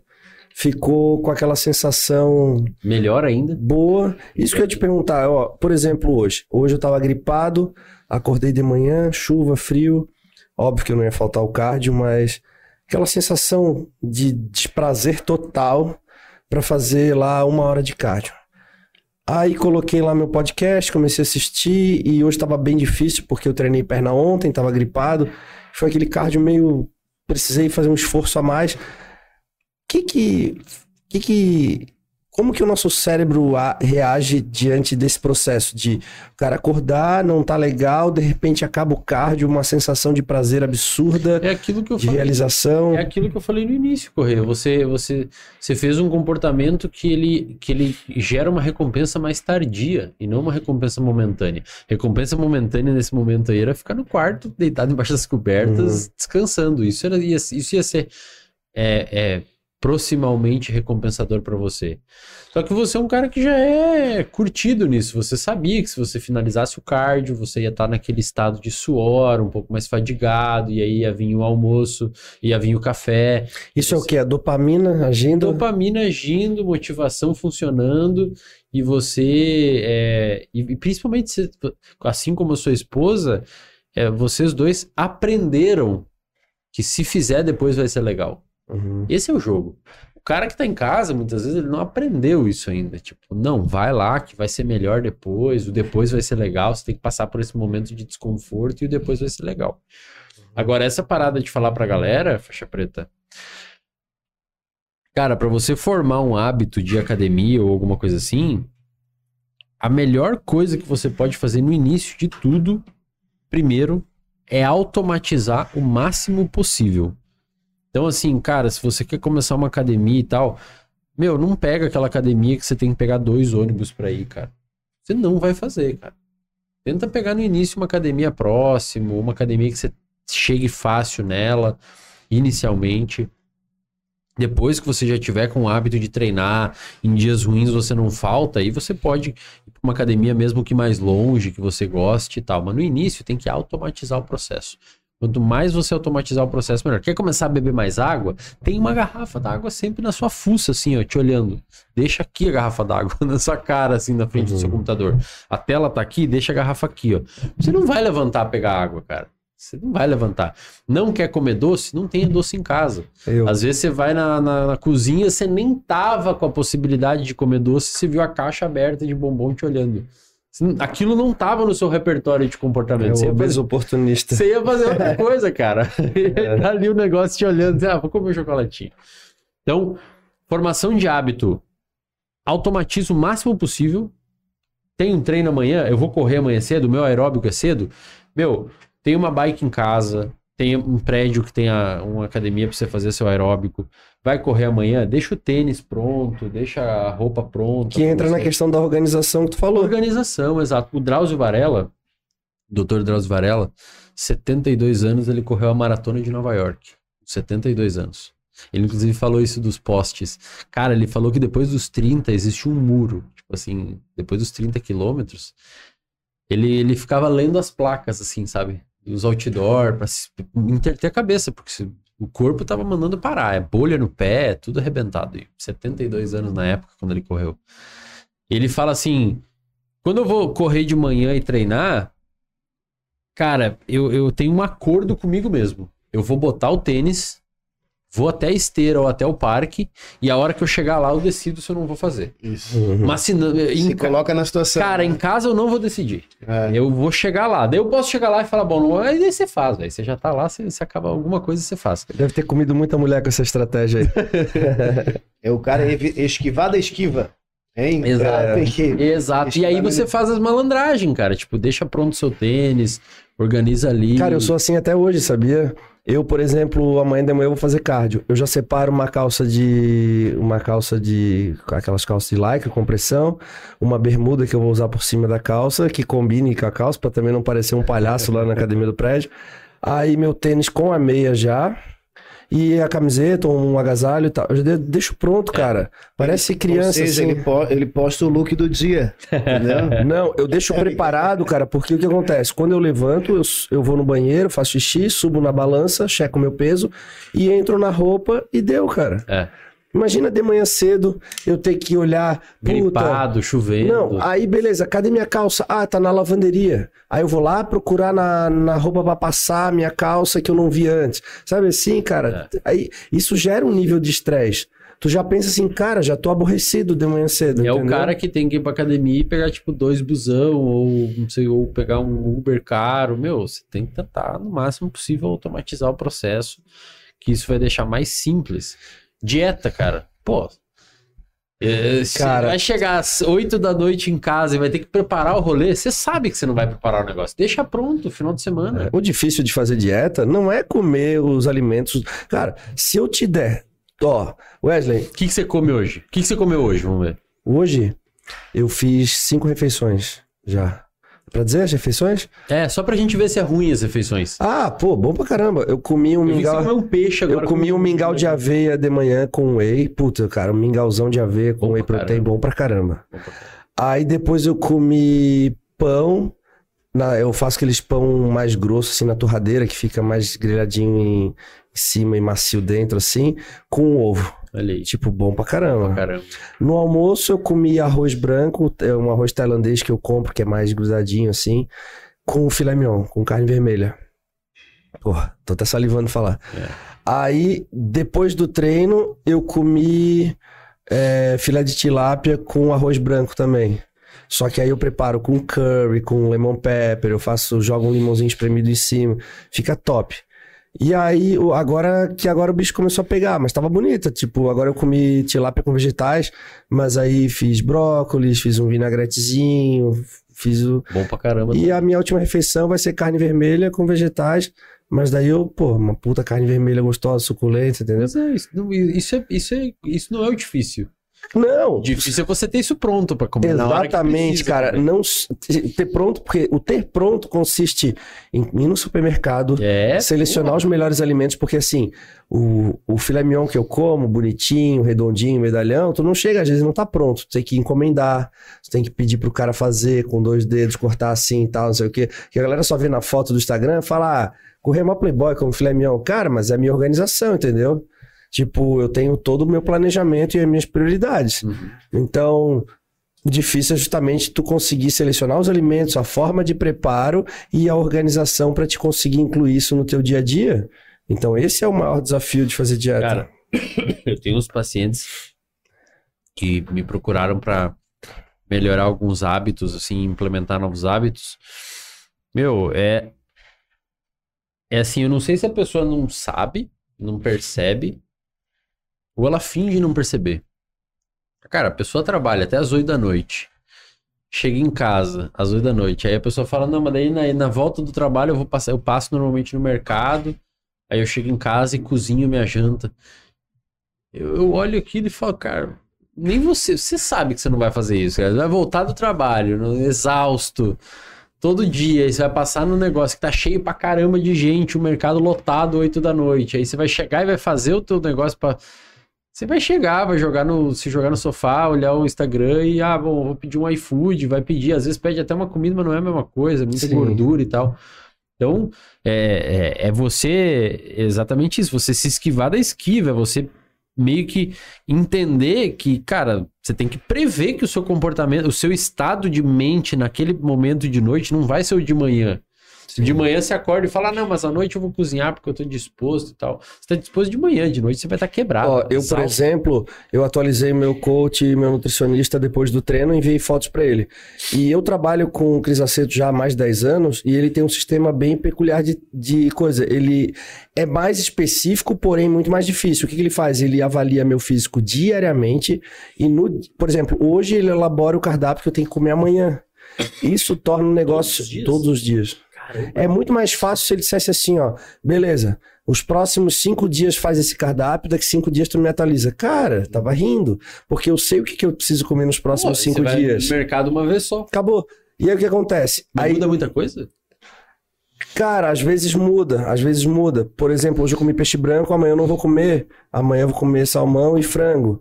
Então, então, por exemplo, assim, ó, eu bolei um esquema lá em casa que eu tenho as proteínas congeladas já, o frango já tenho nas porções congeladas em saquinho, o peixe porcionado, o salmão porcionado, tudo congelado. E o que acontece? Cheguei agora, tomei um banho antes de vir pra cá e já descongelei as porções que eu vou comer amanhã. Então elas estão lá descongelando, aí chegando agora eu já boto na geladeira, vou dormir, amanhã elas já estão prontas para preparar.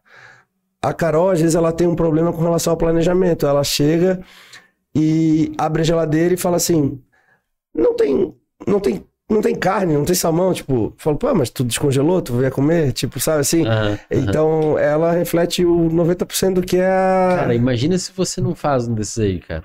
Então- é que faz daí? Se você não tira o peixe hoje de noite, por exemplo, amanhã, ferrou. É, mas não faz, né? Aí eu vou Aí ter que ferrou. descongelar no micro-ondas na hora, vou atrasar, porque eu poderia, nesse momento, estar fazendo uma outra atividade, poderia estar atendendo um atleta de consultoria, poderia estar descansando, poderia estar com a minha filha, poderia estar fazendo qualquer outra coisa. Eu tô lá xingando na frente do micro-ondas, cinco minutos, aquele peixe que tá Não descongelando. fica legal também. Tá cozinhando ao mesmo É. tempo que tá descongelando, entendeu? Então isso já vai me atrapalhar, já vou me aborrecer. Então, cara, eu faço tudo. Eu sou muito organizado, cara. Só que eu também. Aí o pessoal, ah, então o Edu é foda, o Edu é perfeito. Não, cara, eu também sou vítima da ansiedade, porque esse meu jeito, ele funciona, só que quando vai se aproximando da competição, o excesso da o excesso de perfeição também é ruim. Por exemplo, é, eu- um o capricho em excesso é ruim também. Eu, por exemplo, fiquei viciado numa marca de pão específica, tá? É um pão mais grossinho de forno, assim. Só que tem uma ma- tem du- duas marcas. E eu fiquei viciado em uma marca porque eu noto que ela é mais gostosa que a outra. O cara fica com paladar. Qual que é, qual que é, qual É que é? Puma. Inclusive colocar o cupom na Eu tela acho que eu tô ligado qual que é. cara. É Pullman, cara. É uma marca. É, assim em cima. é, é que tem duas marcas. É, não é? É. Tem umas que tá Não tem, um que forno. é- não, é- não tem uma que, é- que tem a- o sabor australiano desse pão também? Não, tem essa versão também. Mas é esse aí? É, mas é o, o- Não é o integral, é o branco mesmo, o branco. O que é vermelho, isso aqui? Ele tá escrito forno. É, eu tô ligado. É, mas tem o outro da Puma que é mais que é mais gostosinho. e aí, cara, olha só. Até o momento da preparação, quando a minha fome não tá não tá tão grande, até eu ia te perguntar se a, qual a relação da, da fome com a ansiedade, porque quando eu tô de boa com, a, com o apetite, assim, eu chego lá e falo, ah, hoje não tem da Puma, vou levar outra marca. Aí já pego uns três pacotes e já levo pra casa, pronto, agora já vou ficar uma semana sem comprar pão. Aí agora, quando eu tô morrendo de fome, eu fico naquela, tipo, porra, mas eu mereço comer. Cara, eu tô falando três fatias por dia, tá? Aí eu olho e falo assim, porra, então eu vou levar só um pão, porque talvez amanhã chegue o outro. Aí eu vou no supermercado de novo. Quando eu vejo, eu fui três dias seguidos no supermercado comprar um pacote de pão, porque eu tô com a esperança que chegue o outro. Aí eu identifico, peraí, tá na hora de eu parar com isso. Ah. Isso tá me atrapalhando. Porque daí, quando eu vou no supermercado por causa desse bendito pão, eu já olho pra geladeira de tilápia e falo assim: Cara, mas se eu levar um filé de tilápia, eu tenho no freezer, mas se eu levar ele agora, botar no carrinho, chegar em casa e tá descongelando, eu não preciso tirar do freezer e botar pra descongelar. Então já vou levar daqui. Já é um a menos que eu gasto no freezer, já. Aí, cara, ó, tô pensando demais, isso já é ruim, entendeu? Puta, ovo, cara, tem duas bandejas, mas se eu já aproveitar que eu tô aqui e levar mais uma, já. é- Aí quando eu vejo, cara, tô fazendo uma compra, isso tá me, também me desgastando, É, entendeu? é- é um padrão quase obsessivo, né, cara? É obsessivo, né? E tem, tem uma parada, tem um trans. Eu, eu, eu tenho uma. Mas eu consigo me, eu consigo Legal. entender que isso tá acontecendo. Eu falo, opa, peraí, eu já fui assim. uma fronteira. Aí o que, que eu fiz? Não vou levar nada. Vou levar três Boa. pães desse, três sacos de pães desse que não é o meu favorito, mas eu não vou voltar aqui amanhã. Boa. Eu fiz isso, entendeu? Eu tenho uma, uma visão sobre transtornos mentais, tipo, por exemplo, eu, eu tenho uma. Porque assim, tem pessoas Como é que a gente faz um diagnóstico de um transtorno mental? Por exemplo, depressão. Você tem um manual chamado DSM, você tem os critérios lá, são 9, 10. Se o paciente fechar um número X, 2, 3, 4, 5 daquilo lá, passou uma fronteira, tipo 5, digamos que é 5. Passou do 5, o cara tá com diagnóstico de depressão. Mas tem pacientes que não tem 5 e não tem depressão, mas tem 3. Então a gente diz que a pessoa tem traços de depressão. Uhum. Ela não tem o quadro clínico, mas tem alguns sinais lá importantes do quadro clínico e eventualmente pode acontecer Tem um alvará, tem um alvará. É, tem um alvará, tem um alvará. Tem algumas coisas. Tem outros transtornos, por exemplo, toque.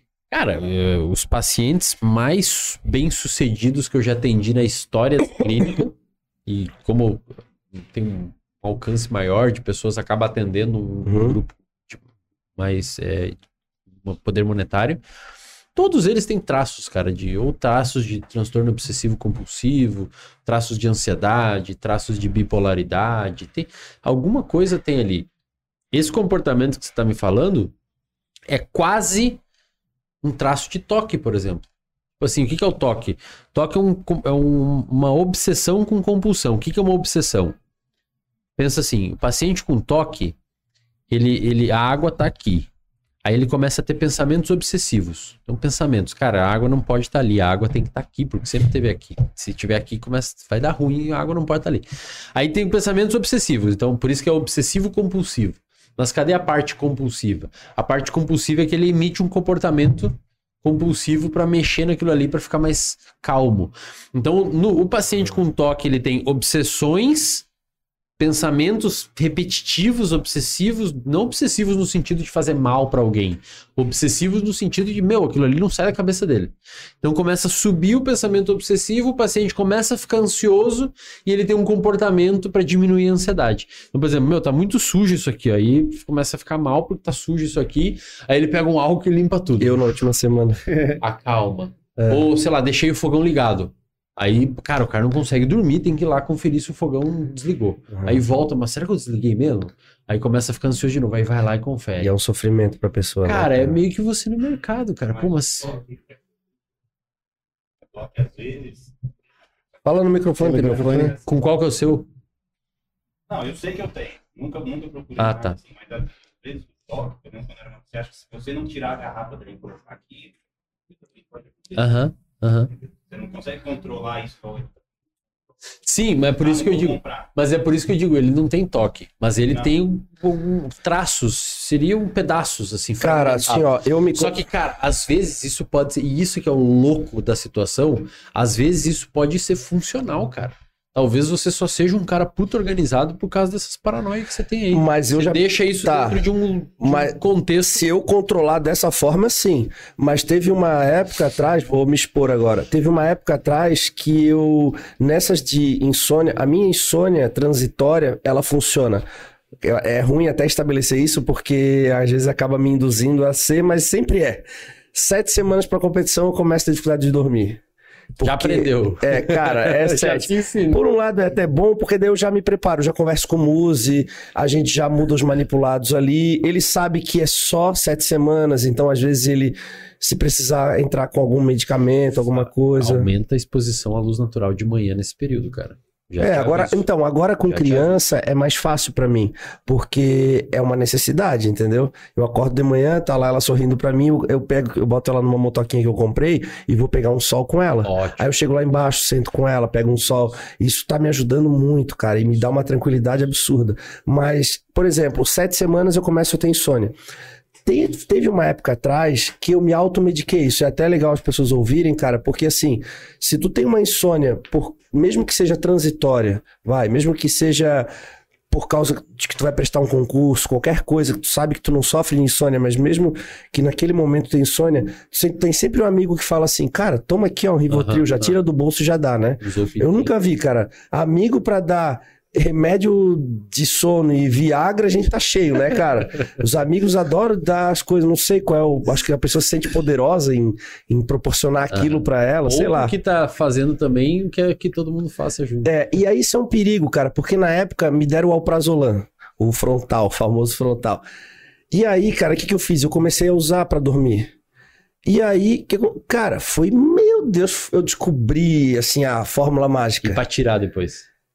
Cara, é, não, é, eu, cara, quando eu vou, acaba a competição, no outro dia eu volto ao meu normal. Ah, entendi. É incrível, cara. E aí eu comecei a usar. E eu não sei, cara, eu, eu, eu não sei o medic- eu não sei porquê. No primeiro, nos primeiras vezes eu usava pra pegar avião. Cara, eu ia daqui, fui daqui na Coreia dormindo, cara, mas foi maravilhoso. Eu dizia que eu era transportado. E eu Ele falei, só cara, queria até São Paulo, rapaz. Foi parar no... Achei, fui daqui, nossa, eu viajei o mundo inteiro. Na época, porra, não tinha dinheiro, tinha que viajar na a econômica ali. Imagina um cara desse tamanho, né? E aí eu, a base é o Prazolam. A base é o Prazolam. E aí, cara, depois eu comecei a utilizar na preparação. Cara, eu desenvolvi um transtorno. É, um toque mesmo, cara. Porque, por exemplo, eu comecei. Eu, a- olha só, é, é ridículo falar. Eu acho que eu e a Carol a gente já falou isso em outros lugares, assim. Por exemplo, eu ia colocar três scoops dentro da coqueteleira. Aí eu pegava, voltava, botava o pó de novo, perdia a conta. Aí botava um. Eu ficava nessa, cara. viu? Aí, aí eu desenvolvi mesmo. Aí, por exemplo, assim, ó, eu ia pesar comida na balança, tirava, botava, tirava, botava, tirava, botava, tirava, botava. Aí eu, por exemplo, eu ia me pesar, minha balança do quarto, aquelas balancinhas de chão. Aí eu, puta, cara, ela oscilava, daí eu, eu elegi um, um lugar no chão que ela tinha que ficar. E aí, às vezes, era na frente do guarda-roupa da Carol. E às vezes ela pisava sem querer. E aí, cara, daí eu peguei e coloquei uma cerca em volta. De arame farpado, com Uma- prego. eu peguei minha faixa do agachamento, peguei uma faixa que eu tinha de agachamento, fiz um, Uma cerquinha. uma cerquinha de, de faixa de. Uma cerquinha, cara. A cerquinha da balança. Chegou uma hora, cara, a gente, graças a Deus, hoje eu tenho a capacidade de rir, mas eu tenho certeza que tem pessoas que estão nos assistindo verdade. que estão sofrendo disso, cara.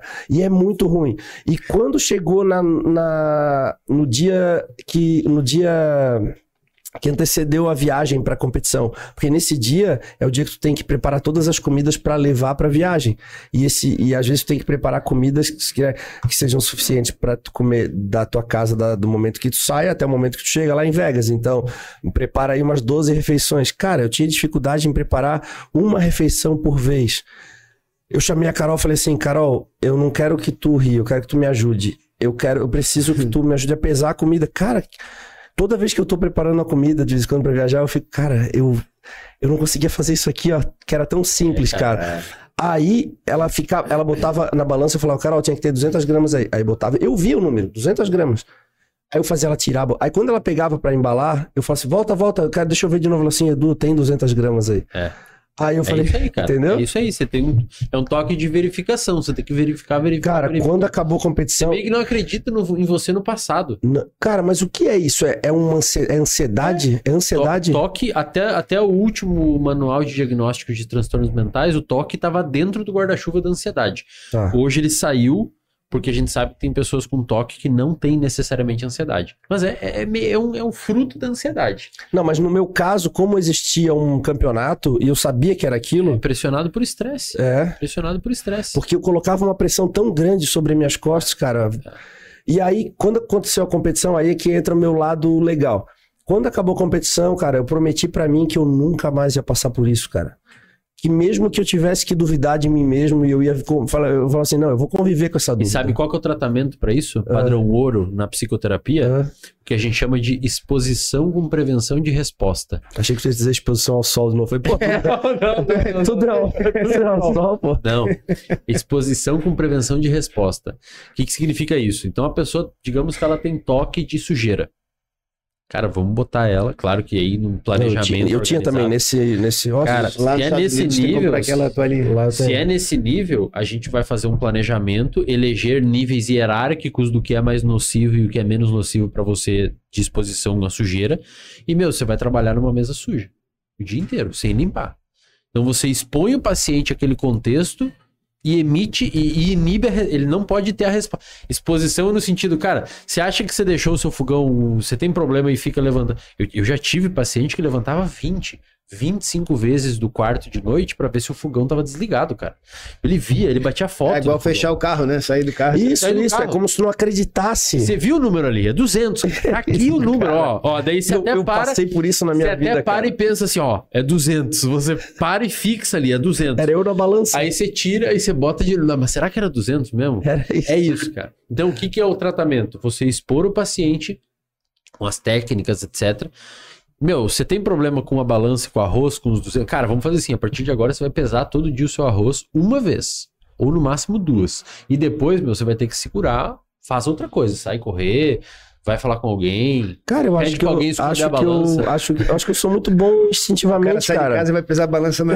Sabe por quê? Eu sofri tanto nessa época, cara, mas eu, eu ainda acho que teve a ver com o remédio que eu tomei. Pode ser, pode ser. Eu não precisava tomar remédio nenhum, cara. E acabou que depois eu conversei com o músico e falei, cara, eu desenvolvi aqui um, um transtorno. Eu preciso muito da tua ajuda. Eu preciso arrumar meu sono e eu não posso ficar utilizando au- automedicação. E, cara, resolvemos assim, maravilha, sabe? E eu nunca mais tive nenhum problema nesse nível. Só que também acontece uma coisa. Eu me pego ficando mais ansioso com o tempo. Por exemplo, é, vai. De vez em quando, distraído, pensando com a cabeça no futuro, o cara tá ali botando. Botei quatro, falo, cara, se eu não botei quatro, vai ser quatro. Agora tu vai, tu vai acreditar no que tu tá fazendo. Porque até ontem não tava acreditando, eu começo a negociar comigo Isso. mesmo, cara. E aí eu fecho e falo, cara, meio, é isso. É meio isso que a gente faz, cara. Você já Não tem outro sozinho. jeito, né? Você fez meio sozinho, tipo, não tem. Vai, vai fazer, velho. Então É. chega uma hora que você vai lá, esse paciente do fogão, tínhamos que verificar muito a porta. Cara, tem uma hora que, que, meu, é isso aí, cara. Aí no outro dia você acorda, você viu que a porta realmente estava trancada, aí você começa a criar mais confiança em você. Isso, você vai vendo que isso. não tem problema. Você trabalhou com a mesa sem passar álcool 25 vezes, você vê que você não morreu. Aí o que, que eu fiz? Acabou a competição, aí eu melhorei, fiz outra competição, e aí eu, eu falei comigo mesmo assim, ó, tá vendo? O resultado final foi o mesmo, obtive sucesso na preparação, fazendo sem precisar fazer o que eu fiz. Então aquilo não era essencial pro resultado final. Pelo contrário, aquilo estava me atrapalhando. E por mais constrangedor que pareça ser eu falar essas coisas, cara, eu faço questão de falar porque às vezes as pessoas olham pra mim e acham, cara, mas o Correio é uma máquina, o Correio é o exemplo de resiliência, mas eu também já fui vítima e sou. O que eu quero dizer é o seguinte, cara, eu quero até te perguntar, ansiedade tem cura? Ansiedade não tem cura. É. Você vai ter que lidar com isso pra sempre. Porque é o que eu faço, cara. Você vai ter que lidar pra sempre. É, é, eu sempre digo isso, isso é importante. Depressão, ansiedade, toque, qualquer transtorno psiquiátrico, ele não tem cura. O que tem. Por que, que não tem cura? Porque não tem como saber se a pessoa vai ter de novo ou não. Cura a gente curou, não tem Sim, mais, não sim. tá mais em você. Ansiedade não tem como saber. O que a gente sabe de ansiedade, depressão e transtorno psiquiátrico é que existe remissão dos sintomas. Ou seja, você pode abrir um quadro depressivo com 20 anos, ficar seis meses, oito meses deprimido, fazer um tratamento com psiquiatra e com um psicólogo, ou só com psicólogo, ou só com psiquiatra. Os sintomas entraram em remissão total, ou seja, você não tem mais nenhum sintoma, e mesmo pode ficar o resto da vida sem depressão. Sem Uhum. apresentar os sintomas. Mas não tem como dizer que você está curado, porque ninguém garante que daqui a um ano você não vai ter de novo. Ansiedade, Correia, também. Cara, é, infelizmente são coisas que você. Mas você. Isso que é o legal. Você aprendeu como que você funciona. E isso a galera de. Por isso que é importante dar esses exemplos. Sim, Às vezes tem um cara em casa que passa por Faço questão de parecidas. falar de mim, sabe? É, cara, é. E assim, ó, é, É extremamente importante. eu tô sem competir, minha última competição foi 2019. Então, ó, 2020, 2021 e 2022 pra- eu não competi ainda. Quase três anos sem competir. E eu não tenho nada dessas coisas na minha vida normal. Cara, eu sou um cara gente boa, eu sou um cara super família, super divertido. Só que quando eu entro nesse modo like a machine, principalmente falando agora da reta final, eu fico um pouco. Mas é natural também, né, Sim. cara? Por causa da, da questão da, da energia mesmo, o desgaste físico, o percentual de gordura muito baixo. Só que acontece, eu comecei essa semana a notar que eu comecei a ter sensações de ansiedade que eu não tinha. Que a minha última lembrança foi da última preparação. E foi até engraçado, cara, porque me trouxe, como eu já tô mais pro final da carreira do que pro início, pro meio, eu, eu comecei assim, cara, até isso eu tô achando legal. Sabe? Tipo, quanto tempo que eu não sentia essa ansiedadezinha de botar ali um negócio, a comida e falar, pô, será que eu fiz certo? Não, peraí. E aí o que acontece? eu começo agora a utilizar ferramentas que vão me auxiliar, que nem tu falou, a extensão do córtex pré-frontal. Às vezes não é ansiedade, às vezes é o fato da cabeça tão cansada, eu tenho que tomar cápsula o dia inteiro, cara. E aí o Cris Aceto fala assim, cara, num dia tu toma uma, no, dia, no outro dia duas. Você reveza, um dia uma, um dia duas. Eu falo, cara, ontem eu tomei uma, eu tomei duas. Não sei, Cara, porra, tem tá um bloco de notas pra isso, Se entendeu? você deixa isso na sua cabeça, tá fudido, velho. É mais uma coisa perturbando, entendeu?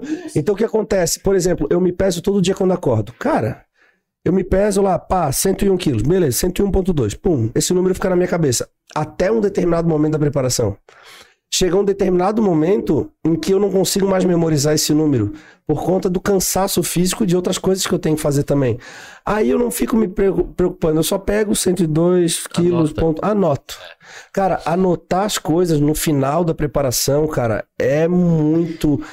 É muito, Ô, muito Correia, bom. eu tenho uma aula no RD, cara, que eu falo pras pessoas assim, ó, sempre tem um post-it, quem trabalha em computador, sempre tem um post-it na sua frente, cara.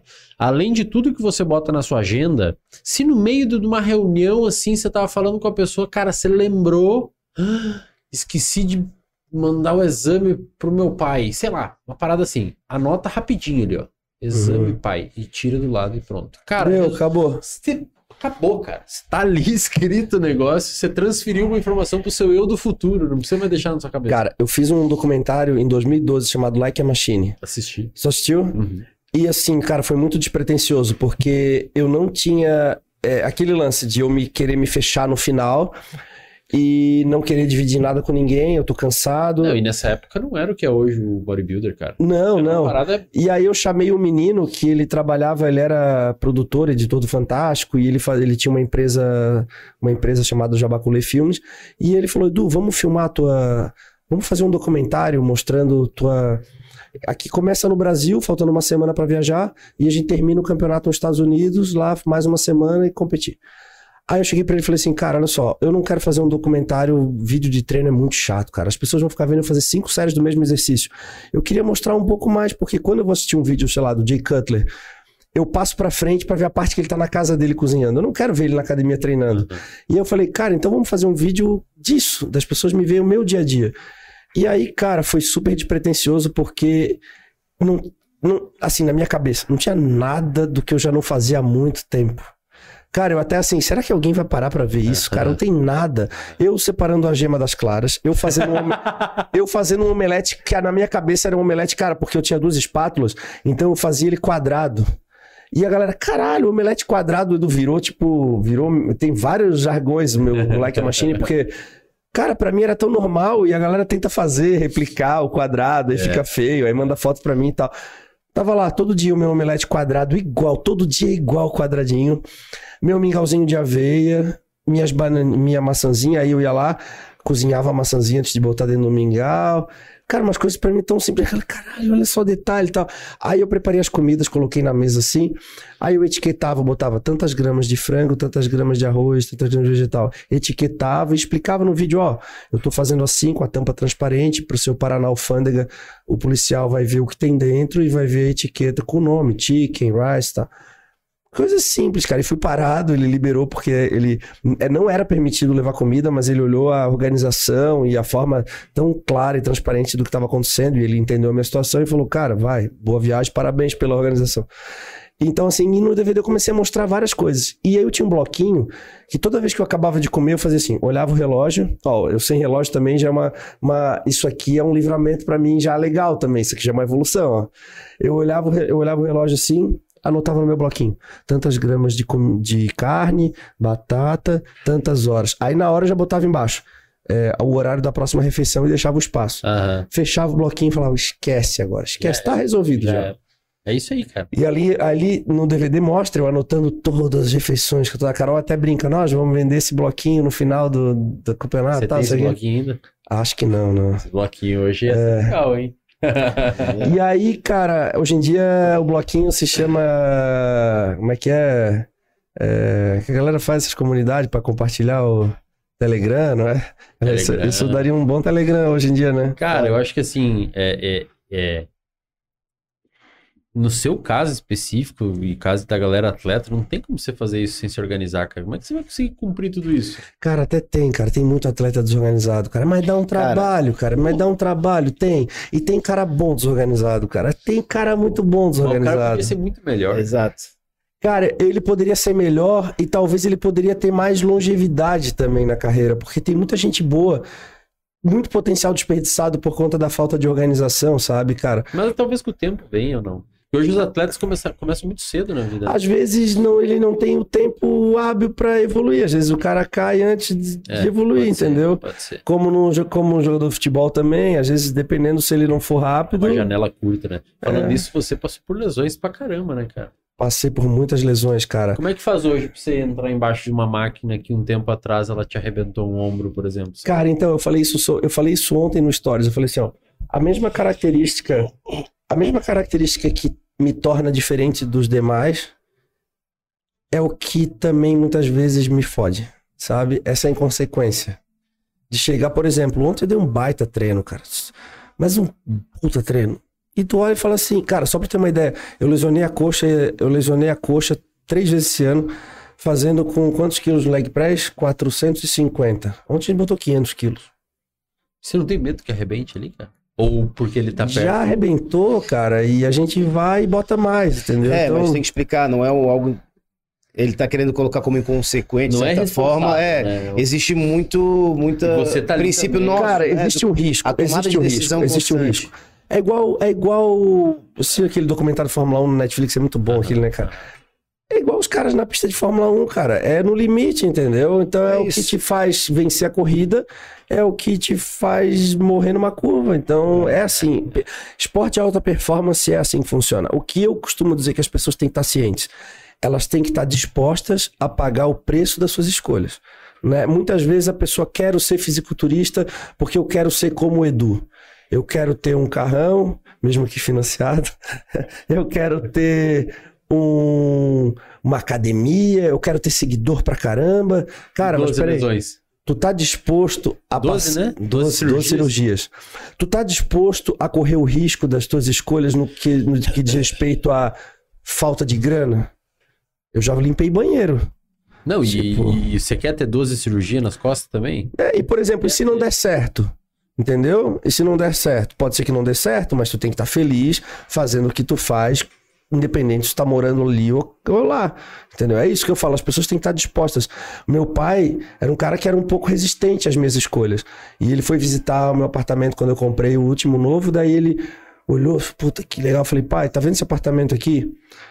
Eu tô muito feliz nele, eu tô muito, muito feliz, muito sentindo, muito realizado. Mas tu quer saber da verdade? Eu tô muito mais realizado de hoje ser um fisiculturista e seguir carreira naquilo que eu amo.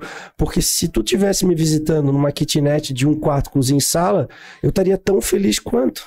Então, assim, por quê? Porque eu assumi os riscos, da, as consequências da minha escolha, entendeu? Então, acho que é isso que as pessoas têm que ter em mente. Né? Muitas vezes as pessoas não estão dispostas a assumir esse risco, entendeu? Wesley, E uma coisa que eu queria te falar pra- sobre o treino, que tu que é um cara ficcionado pelo conhecimento de diversas formas, por exemplo, a gente não impõe, a gente não saiu de casa dizendo a gente vai colocar 500 quilos Ah, isso- hoje. O treino ele se desenha, né? De acordo pra, com ele. Então a gente vai construindo. Eu falei que são aquelas três horas aqui, a gente vai construindo hoje. Tem que fazer isso, aquilo.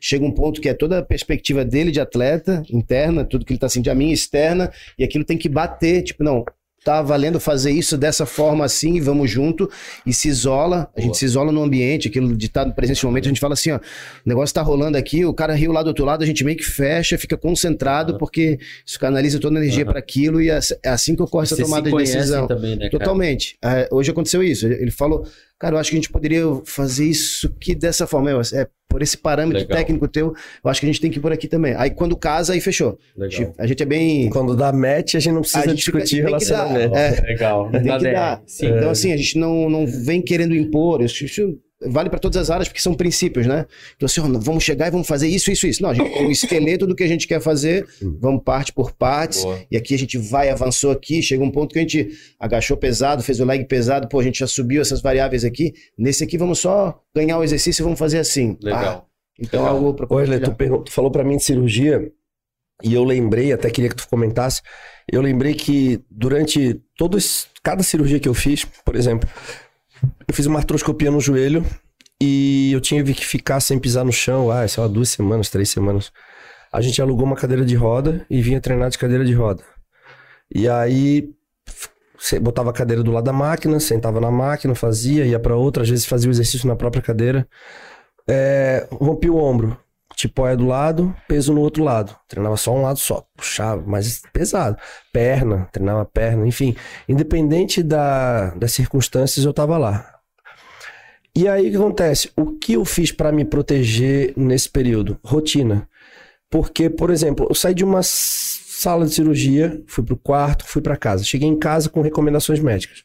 Mas nada que me impedia de treinar o outro lado, a perna, enfim.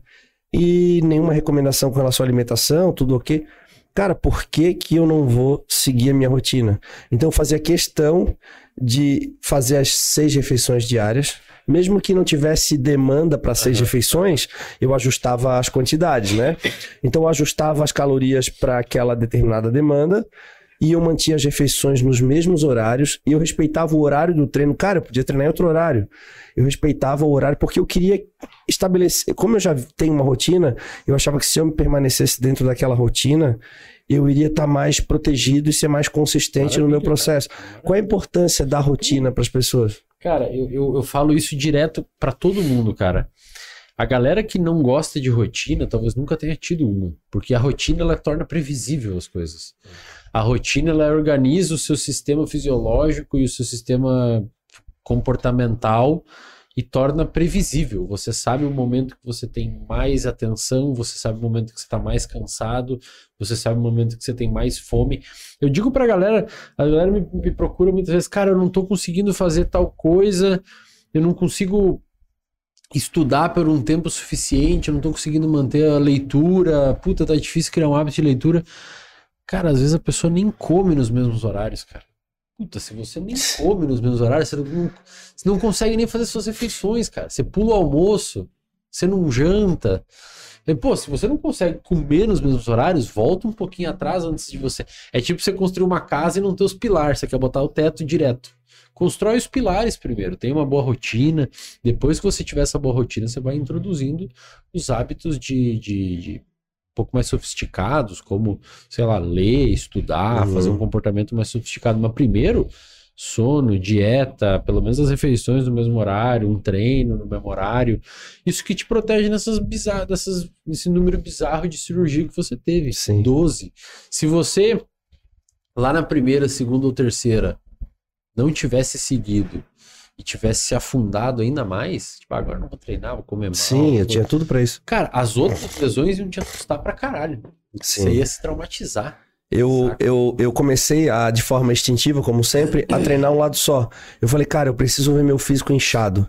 Eu preciso sentir o pump, eu preciso sentir a dopamina agir no meu uhum, corpo. Uhum. Aí eu comecei a treinar um lado só. E aí a galera começou a se questionar. E aí eu liguei, Muse, seguinte, eu preciso que tu dê embasamento científico pro que eu tô fazendo.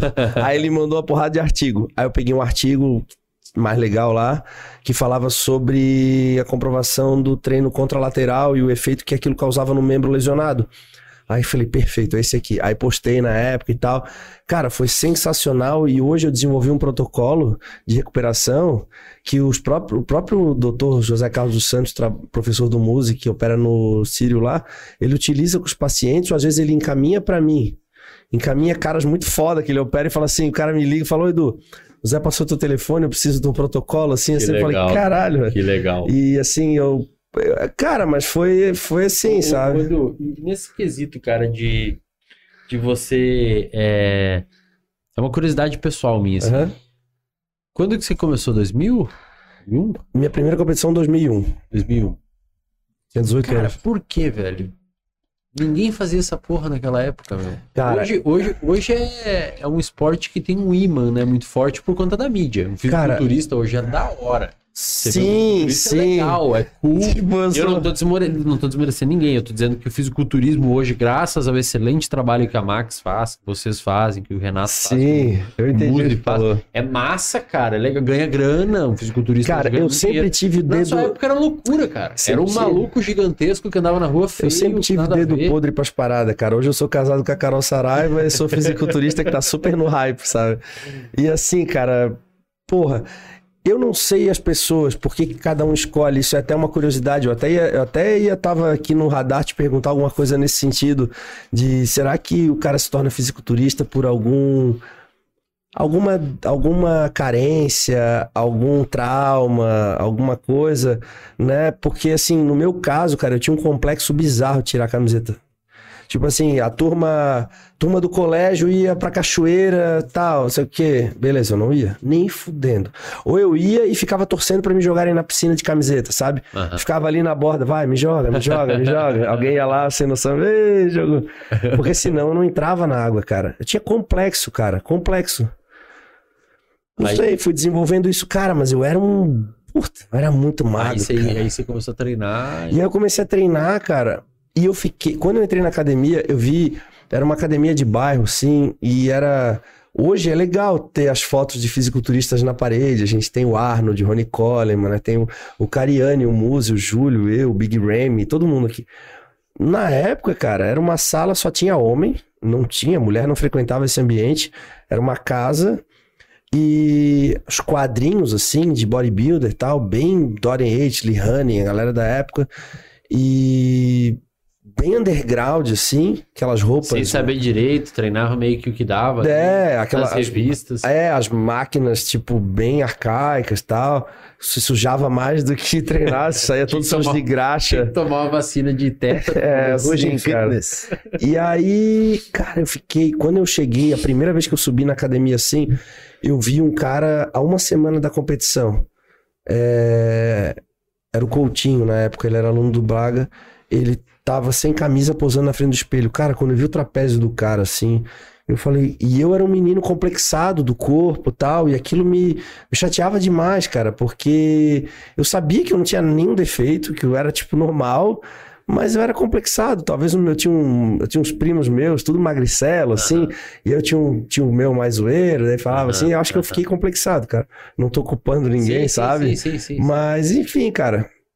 Aí eu. Enfim, aí eu olhei aquilo, cara. Eu fiquei chocado com aquilo. Chocado, Você lembra chocado. até hoje esse momento? Cara, Aí- aquilo ali me marcou como, tipo, porra, cara, imagina ser assim, tipo. E eu olhava, chegava, eu teve uma competição num shopping aqui, no shopping Beira-Mar, e eu levei uma máquina fotográfica da minha mãe, fiz umas fotos de um cara que estava se apresentando lá, e levei pra escola, cara, era a oitava série. Levei pra escola e mostrava pros meus amigos, cara, olha isso aqui, a galera, tá, legal, tá, ah, bombado, eu, como assim, cara, olha isso aqui, Pra- era uma coisa que impactava a mim muito mais do que as pessoas. E aí eu comecei, eu tinha um poder de alavanca muito grande, comecei no levantamento de peso, mas falava assim, cara, legal levantar peso, mas quando eu vou na praia não tá escrito na minha testa, eu levanto 200 Ah. quilos. Cara, eu quero poder tirar a camisa e tá legal, entendeu? Só que aí eu já tirava a camisa, mesmo não fazendo fisiculturismo, Ah. porque a musculação me trouxe autoestima, o fato de eu levantar peso e saber que eu era forte. E aí, cara, quando eu fiz a minha primeira competição, cara, eu olhei assim e falei, puta, cara, que... É isso aí. Só que eu gostava, eu, eu sou tão amante do processo, cara, que pra mim não precisava existir Instagram, pra mim não precisava existir nada, pra mim. Mas até hoje você é um pouco mais low profile, né? Só que hoje eu entendo a importância dessa ferramenta pra ajudar e motivar as pessoas e levar o meu trabalho o mais longe Mas na época possível. do seu auge ali, você não tinha tanto. Não tinha, nem tinha tanto. Aí o Like a Machine foi o primeiro trabalho que eu fiz. Eu demorei um pouco para entender essa minha importância para o meio. Eu até brinco que no início, brinco não, no início a galera de certo me achava bem. Porque a galera confunde muito esse meu jeito mais sério, meio fechado, com ah, o cara é cuzão, o cara é arrogante. Eu sempre fui tímido, sempre fui muito tímido. Eu me abro com as pessoas quando eu me sinto à vontade, mas eu, no momento, eu vou para uma feira, um negocinho, eu ficava mais quieto. E, cara, o pessoal tem que entender também que você tava num contexto de privação, né, velho? E exaustão. É, mas é, cara, aí o Não que é acontece? isso. O podcast, o YouTube, a- me, me ajuda, ajuda a fazer com que as pessoas me conheçam melhor, eu expondo minhas ideias, minhas histórias, minhas situações, então acaba que isso me aproxima do público, mas hoje eu entendo o real papel das redes sociais no que diz respeito ao meu trabalho com o público, o que, que isso impacta no público e para mim também, né? Então, da mesma forma que tu também, então assim, a gente sabe hoje. Mas na época, cara, eu fazia por simplesmente por, por vivenciar o processo e ter o benefício daquilo ali, cara. Eu não precisava ganhar dinheiro, Você eu não precisava grana? mostrar. Cara, eu fazia estágio, eu, tra- eu fiz engenharia de aquicultura na UFSC. Trabalhei, fiz estágio na Isso aí microbiologia. você já. Quando você fez graduação, você já, já competia. Competi dentro da graduação, Olha 2000. só. Eu passei na, eu passei na primeira turma de 2000, engenharia de aquicultura. Primeira turma de 2000 e minha competição foi em 2001. Então, eu, quando eu competi, eu estava cursando a UFSC. E trabalhava num laboratório de análise microbiológica de alimentos, na engenharia de alimentos, ali no CCA. Aham. Fazia estágio ali e, e achava que alguma coisa, eu ia fazer alguma coisa relacionada à engenharia de alimentos, sempre Mas o gostava. fisiculturismo nessa época te dava alguma grana? Não, não me dava grana, cara. Eu não tinha recurso nenhum. Eu tive que fazer um. Tive que fazer um- uma rifa de um toca-fita para poder ir pro Mister Universo em 2002. Fui campeão do Mister Universo. Então eu não tinha recurso, mas eu vivia. Eu não pensava no futuro. Eu queria viver aquele momento, aquela competição. E eu fui meio que assim, cara. E quando eu voltei do Mister Universo, foi aí que eu vi a ascensão toda que eu tive de mídia e tudo mais, mas assim, tinha mídia, a TV foi lá, me entrevistou, tudo, tal, mas não tinha, nada acontecia. E aí eu resolvi ir para os Estados Unidos. Aí eu fui para lá e tive uma visão um pouco mais holística, assim, da, da coisa, entendi como funcionava a federação, atleta, esporte e tal. E aí voltei para o Brasil com uma visão um pouco mais entendida do assunto e o esporte foi desenvolvendo ao ponto que hoje tudo aquilo que eu batalhei no passado serve de autoridade para o presente, Sim, entendeu? Sim. Então, mas assim, eu tô competindo esse ano, não é porque eu ah, quero surfar o hype, eu quero, não. Porque eu ainda me, me sinto apto a estar vivendo o processo. Cara, é como eu digo, eu não faço questão nenhuma de, de ter reconhecimento pelo que eu faço. Sabe, do dia a dia, ou eu acabo, a gente acaba, tem um documentário que eu vou lançar ainda, que já tem imagens captadas, a gente ainda tá formando mais outras, Like a Machine 2, mas, assim, eu faço, cara, por amor a- ao E- processo. e é eu gosto de ver você, o né, processo. cara? É você. Se você não vai fazer isso, vai fazer o quê, cara? E hoje, claro, né, cara, hoje com a, com a ascensão do esporte, com a valorização, então, assim, eu me sinto muito mais motivado com a academia, tudo. Eu me sinto motivado a viver, mas o que eu curto mesmo é viver o processo. Viver o processo, cara. E que nem eu te falei, ir lá fazer o cardio com as pernas bambas e Aham, depois aham. sentir aquela sensação de vitória, chegar aqui pra treinar sem energia e no final olhar pro Felipe e dizer, cara, a gente venceu hoje. Entender que você agora não precisa mais pesar 55 vezes o arroz, que você está começando, inclusive, a dominar melhor os seus medos durante a preparação, porque pelo jeito você comentou antes que, pô, tá sendo até, você falou, Wesley, tá sendo até legal ver que até os momentos de ansiedade eu tô aprendendo, eu tô rindo já dos momentos Porque de hoje eu domino, entendeu? Exato. Aí não me dá medo, exato. Mas é um, é um é um marcador de evolução. Mas eu acho que a rotina, que nem tu falou, a rotina fez com que eu criasse essa sensibilidade. A minha rotina, ela é tão, ela é tão longa e duradoura, cara, que qualquer coisa que foge dela, eu consigo entender, opa, peraí, eu não tô normal. Esse sentimento aqui, ele tá, ele tá extravasando, não, não tava sentindo isso aqui. Então eu tô sentindo um pouco de ansiedade, ok, preciso, preciso acender o alerta. Aí, entendeu? Daí eu vou. Mas até isso, hoje eu consigo ter esse domínio, cara. Mas tenho 41 anos, tenho uma carreira de mais de 20 anos de competição. E aí, o- quando eu acabo falando isso, é mais com o intuito de poder ajudar as outras Sim, pessoas, cara. sim, porque eu vejo. Pô, isso é um. Hoje eu, hoje eu tô rindo aqui, mas, cara, como eu sofri com isso, sabe? De... Imagina, cara. E assim, o teu trabalho é tão é tão importante, cara, tão foda que tu tecnicamente tu tem ferramentas e recursos para poder tratar esse tipo de coisa. E as pessoas às vezes elas não sabem quem procurar, como agir, sabe, cara? E, pô, eu acho sensacional isso. Não, legal, cara. E eu, eu, eu, eu acho legal, assim, porque é uma coisa que eu, inclusive, você falou várias vezes duas palavras importantes, que é recompensar o processo. Né? Eu tenho uma aula no RD também chamada isso, recompense o processo. Depois eu vou pedir pro pessoal te mandar lá o Uhum. acesso para você, faixa preta também. Eu pago, pô, R$19,90 eu pago.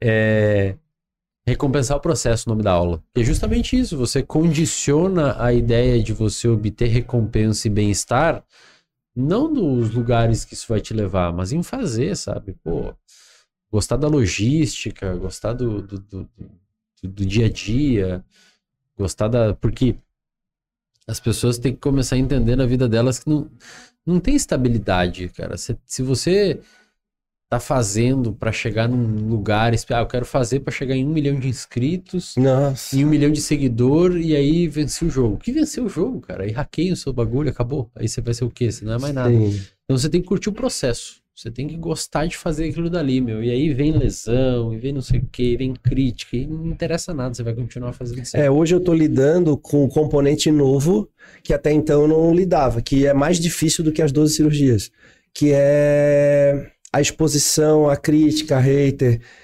que também, cara, faz parte do, da popularização do Sim. esporte, entendeu? Não, quanto mais subir, mais vem junto aquela Esporte- exato. É, o Renato Cariani me explicou muito isso, cara. No início eu entrei na Max e assim, cara, nossos vídeos, a gente foi. Minha primeira missão foi acompanhar o Ramon na Espanha. E o Ramon tava... Ramon tá- tava. É. Na época ele tava assim. Cara, foi o assunto mais falado no Twitter, no domingo.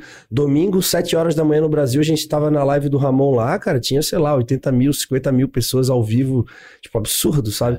E eu tava com a missão de comandar o Ramon naquele campeonato e trazer a classificação dele pro Olímpia. E eu tava uma semana na Max. E eu assumi a bronca, cara. Ligava pro Cris Aceto, ficava lá. Eu era os olhos do Cris no Ramon lá na Espanha e eu dizia tudo que ele tinha que fazer, cara.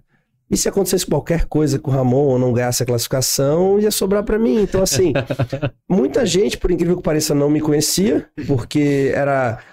Minha faixa etária ali da galera que me acompanha é mais dos 25 aos 35 ali. E aí tem a gurizada nova ali que às vezes tá- acompanha o pessoal da Max, principalmente o Ramon, o Gnoma, a galera, mas não sabia quem eu era, ou sabia, mas até então não tinha contato. E de repente tô lá como personagem principal na Max Titânia, acompanhando o Ramon. E, cara, existem pessoas que me amam, existem pessoas que compartilham das minhas opiniões, das minhas ideias, e tem pessoas que não gostam de mim simplesmente por eu existir, entendeu? Uhum, uhum. E no início, eu, hoje não, eu tenho total consciência de que eu jamais vou ser refém de opiniões divergentes da minha por eu ter a necessidade de ser quem eu sou. Eu não posso, né? Por exemplo, eu não tô fazendo essa live aqui olhando os comentários. Independente de quais sejam, não po- a minha vida hoje não é guiada pela opinião de ninguém. Eu sou eu, tenho a convicção de que eu sou. Então isso é uma coisa muito importante pra mim. Mas no início lidar com hater, lidar com opinião, cara, não existia isso. Eu fazia lá com a Carol até brinca comigo. Ela chega em casa e falou assim: "Ô, Edu, sabe aquele lance da gente pegar o avião e ir em Vegas, competir e voltar e tá tudo bem? Não existe mais, né? E ninguém sabe o que aconteceu. É, ou sabe, mas tipo, tá tudo bem, entendeu? Foi lá em Vegas, competiu, voltou, acabou, vamos passear, tá tudo certo. Se preparar pra outra. Não, não existe mais, cara. A partir do momento que eu disse que eu vou voltar a competir, já dividiu. Bum. Ah, o Edu não é mais. Ah, ele não consegue mais. O Edu já era. Ou, puta, que legal que eu vou ver meu ídolo competir de novo. Puta, eu vou ter oportunidade de ver o Edu competir no Brasil pela primeira vez. Então, assim, é assim que funciona, entendeu? E, e é- esse é um componente novo que eu ainda tô aprendendo, mas eu tenho um baita professor que é o Renato Cariani, que esse aí toma pancada. Sim, pô. Esse absorve impacto, cara. E ele sabe usar isso também a Muito. dele. Não, ele talvez seja o maior comunicador É. hoje da nossa área. né? Com certeza, acho que é Ele foi o responsável que fez esse link entre o público e os atletas, né, cara? Ele foi a peça fundamental ali. E assim, pensa assim, se existe 1% de hater, esse 1% ele é relativo ao quanto vocês cresceram. Então, se tem 100, 100 pessoas Sim, no é. público, 1% é aquilo ali. Se você tem um milhão de pessoas assistindo, é 1% ainda, mas é muito mais. É, ele me explicou isso. Ele pegou, abriu, ele abria, ele abria os vídeos da Max e mostrava assim, Edu, tá vendo aqui, ó, os, os polegarzinhos pra cima, tem lá 30 mil, e os polegarzinhos pra baixo, tem lá 51, vai. Ele assim, ó, esse número aqui, ó, enquanto ele tiver assim, ok, se tiver uma desproporção uma, muito grande e tal, aí beleza, mas ele explicou que é normal e esse número ele tende a crescer de acordo com o crescimento do- É, do... cara, e, e assim, é, é, prego que, que, que se destaca toma martelada. Então, se É. as pessoas estão chegando até você, é porque você está impactando de alguma forma. A internet está cada vez mais assim, cara. Cara, uma coisa que eu tive que mudar, que talvez o público que acaba me acompanhando e gosta mais de mim acaba perdendo um pouco, é que eu não leio mais comentários, por exemplo, vai, em- ah, existem muitos sites de fofoca maromba, né? Aham. Aí a galera sai noticiando, ah, hoje o Correia falou tal coisa lá. E a galera, pá, pá, pá, pá, pá. Aí eu não leio mais os comentários, Não vale pena, entendeu? Eu não, a leio. não vale É, eu, me, eu, me, eu, eu me concentro mais nas minhas próprias mídias, porque a galera que me segue é a galera que mais, que mais merece e que mais contempla o meu trabalho, então eu me concentro mais dentro das minhas mídias, mas infelizmente eu não consigo interagir com outras mídias por conta de que a gente tem que consumir um grande lixo de coisas ali, né? Não vale a pena, cara. E aí, infelizmente, as pessoas que nos acompanham acabam perdendo um pouco a minha presença em outros lugares, mas ok. Aí tem meu- minhas redes sociais que eu me mantenho mais É, concentrado. Mas assim, não vale a pena, porque É, precisa se expor a esse tipo de comentário. Porque às vezes é um. O pessoal, o pessoal da internet muitas vezes não entende isso, cara. Porque a pessoa muitas vezes ela tem 85 seguidores e ela acha que vai botar um comentário ali e um cara gigantesco que foi pro Mr. Olympia e não sei o que, não vai ligar pra aquilo. Mas, cara, às vezes você lê aquilo, cagou o seu dia inteiro. é, Dependendo do que tá escrito. exato, O exato. dia inteiro, velho. Mas assim, quando eu vejo muita gente comentando a respeito do meu retorno, por exemplo, mesmo dizendo, mesmo especulando que eu não consigo ser mais como eu era, as coisas, eu até acho legal, cara, porque é o, isso é o reflexo do crescimento do esporte. Sim. Chegamos ao ponto de existir uma discussão sobre isso, Aham. entendeu? Isso eu acho legal. Não, canais maromba, cara. É, agora, por exemplo, quando pô, o cara vai na ferida Não, é, assim. tem uns que machucam. Ó, eu, eu, tenho, um- eu tenho um protocolo próprio, que eu. A grande maioria dos influenciadores, até eu falei com o Muzi esse tempo. A grande maioria dos influenciadores não divide do meu protocolo. Mas, cara, eu assim, eu, eu digo isso todos os dias nos meus stories. Eu falo assim, cara, o meu, a minha rede social não é uma democracia. É eu que mando ali. É eu sou o ditador do negócio. Isso, não gostei. Cara, se você. tipo assim. Ah, não, mas você, tem, você é um influenciador público. Pô, mas a rua é pública. Mas não pode fazer isso. Você sai pelado ali, você vai preso. Sim. A rua é O meu Instagram é público, ele é aberto. Mas não significa que é um lugar que você vai despejar um monte de merda do jeito que você quiser. Então, você pode criticar, mas seja respeitoso. Isso, Todo isso. mundo que é respeitoso. Ô, Wesley, acho que você pegou mal, cara. Putz, tem esse jeito. Porque eu falo muito polêmica, às vezes eu falo uns Uhum. negócios que o pessoal que é mais fragilizado assim não curte muito. Cara, pode criticar? Vontade, critica, mas pô, não fala uns bagulho me, me- me machucando, entendeu? Porque, porque eu vou te bloquear. E eu bloqueio. Aí eu bloqueio, depois a pessoa vai lá e manda e-mail pro suporte do RD falando, pô, ele me bloqueou no Instagram e bloqueou todas as outras. Tem um jeito de você bloqueia todas as outras contas. Não Sim. consigo mais ver os stories dele, porque eu movimento muito story ali, você viu, né? É, Aí o cara vem chorar. Falei, cara, então eu deixo claro, isso aqui não é uma democracia, quem manda nisso daqui sou eu, eu sou o ditador, e se você encher meu saco, eu vou bloquear. E um além, se um dia eu entrar na foto do Correia e vi que você foi escroto com ele sem motivo, eu bloqueio antes de você, mesmo se você não me boa, segue. essa é uma boa. Eu faço um negócio Esse preventivo. é legal. Tipo já assim, ó, meu, legal. se eu vi você lá na foto, você que vocês que são no mundo do bodybuilder, vi você lá na foto do Ramon, o cara foi um puto escroto com o Ramon, mal educado mesmo, machucou ele, Isso, isso. faltou com respeito. Clico ali, o cara não me segue, eu bloqueio antes dele me seguir, cara. Tá já feito o movimento, é isso já aí. tá preventivo É. o negócio. Daí depois o cara vai ver, pô, mas não encontrei o seu. Saiba que se você não encontrou meu Instagram, Alguma você fez você alguma fez. merda em algum lugar e eu vi a merda que você fez e você já tá É, preventivamente bloqueado. nem todo herói da capa. É, cara, mas eu acho que é isso, né, cara? O, é, quanto mais a gente cresce, maior a responsabilidade a gente tem e vai, vai vir. Wesley, eu acho que tu fala muito de evolução também, né? Tem muito a ver isso. Então, a gente podia falar desse advento da rede social. É legal que contigo, o caminho a gente vai indo, né? Não sei nem pra onde tá indo, mas tem vários caminhos aqui. Aliás, o pessoal comentou antes da minha pergunta aqui que.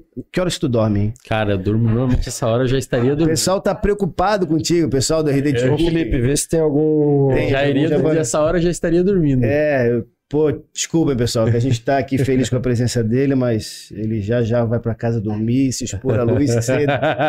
cedo. Posso ler uma perguntinha Vai, aqui vai, do vai. Superchat pra ti? Deixa eu abrir aqui. O Edu tá fazendo uma sessão de terapia, vai sair em entrevista aliviado, ele é fera. é porque eles não viram antes Cadê de o começar. Superchat aqui? Ah, que agora sumiu. Ah, tá como principais mensagens. Tem um tiozão aqui do Mac agora que tá. Vai lá pra gente liberar o Wesley, pô. Não, não tem pressa não. Aqui, ó. Mandou aí. O Luiz Felipe. Obrigado pelo superchat, aí, Luiz Felipe. Ó, boa noite. Acompanhando o Wesley desde o podcast com o Petri e sempre aprendo algo. Wesley, tem alguma estratégia para reduzir o mau humor em um déficit calórico alto associado é, ao uso de estimulantes adrenérgicos? Putz, cara, que complexa essa pergunta e difícil. Você fica com muito humor, quando- mau humor quando você tá. É que assim, o pessoal tem que entender. Uma das. Uma das. Cara, eu fico, mas isso tá relacionado também a minha maturidade, né? Tipo, por exemplo, é, esse lance de, por exemplo, não ver as pessoas comendo. Cara, lá em casa a galera pediu, minha cunhada, meu irmão e minha mulher pediram uma pizza, eu sento com eles com o meu filé de tilápia aqui e a gente tá Tranquilo. dando risada. É. É, Mas eu acho que eu acho que eu acho que evoluiu um nível assim. né? isso, é. O que eu digo assim pra galera, tem que entender uma coisa. O seu comportamento ele é muito modulado pela fome. Se você ficar com muita fome, mas muita fome, você perde o, o seu sistema atencional, ele começa a ser guiado para áreas onde você quer obter comida, você fica motivado. Inclusive, qualquer livro, texto de neurociência básica que você for ler, os sistemas de motivação, dopaminérgico, etc., eles são caracterizados no comportamento de beber água e de fome. Quando você está com muita sede ou com muita fome, o seu sistema motivacional guia seu comportamento para aquele lugar. Mas sabia que tem gente que, que nem ele falou, o cara tá numa dieta super restritiva e às vezes ele tá com sede e ele acha que tá com fome, cara, porque às vezes ele precisa se hidratar mais. Olha só, pode Isso ser. é uma, isso também é, não, pode sim. observar, cara. Às vezes tu vai na geladeira, fala assim, puta, tô uma inquietação, uma fome, cara, Sabe vai lá e é? bebe É, água, tu hidratação. fica de boa. Pode ser. Hidratação. Mas ó, o que eu poderia falar para essa pessoa assim, se tá com déficit calórico, meu, até os seus sistemas é, homeostáticos regular novamente ali, você vai ter esses comportamentos eventualmente de mau humor. O que eu poderia dizer, além de você é, entender que isso eventualmente vai acontecer, é fazer uma redução de danos, cara. Então assim, avisa todo mundo por volta, namorado, namorado, fala, ó, vou começar uma dieta, vai ter uma redução, vai ter um déficit calórico, eventualmente eu posso ter uma alteração emocional aqui momentânea, peço compreensão. Se você sabe que tem coisas para fazer, tenta manter prazo, não deixa acumular. Evita contextos onde você sabe que vai perder a paciência. Então, putz, tem aquele negócio lá, o cara chato vai estar naquele lugar. Se você não puder, não vai. Tenta modular um pouco ali os estímulos para tentar. Tipo, por exemplo, você no início você comentou que se isolava um pouco mais. Você sabe que você fica mais É, sim. ranzinhos assim, cara, e é isso aí, meu. Se isola mesmo. É, o que eu fazia pro meu, agora falando de relacionamento, eu tirava sempre no final do dia, que seja meia hora, pra falar com a minha mulher, com a minha esposa. Tipo assim, porque como acaba ela se sobrecarregando com os afazeres de casa, por exemplo, emissão de nota fiscal, ela que faz, é, os pagamentos, os recebimentos, a parte de controle de, de contas de casa, ela que, é, pagamento da nossa funcionária, ela que faz tudo, sabe? Ela que que lida com o contador, com as coisas. Então, assim, ela me, ela acabava livrando isso para eu poder ter mais sossego na preparação. Só que ela se sobrecarrega. Então, no final do dia, eu percebi que havia uma necessidade de eu sentar com ela e ela desabafar. Falar um pouco sobre o dia dela, sobre o que ela fez, sobre os problemas que ela está enfrentando, porque por mais que sejam nossos problemas, ela que tá pagando as contas, Sim, ela que tá sim. fazendo as transferências, ela que tá. Ela fala, pô, Edu, estamos gastando demais aqui, eu não tô vendo. Ela tá, Aham, entendeu? aham. Então, ela me blindava, mas ela ficava sobrecarregada. Então, eu achava que no, no final do dia, aqueles 30 minutos de, de conversa, dela poder dizer, e externalizar e ter a certeza de que eu tô, que eu tô dividindo com ela aquele, aquela responsabilidade, dava a sensação dela assim.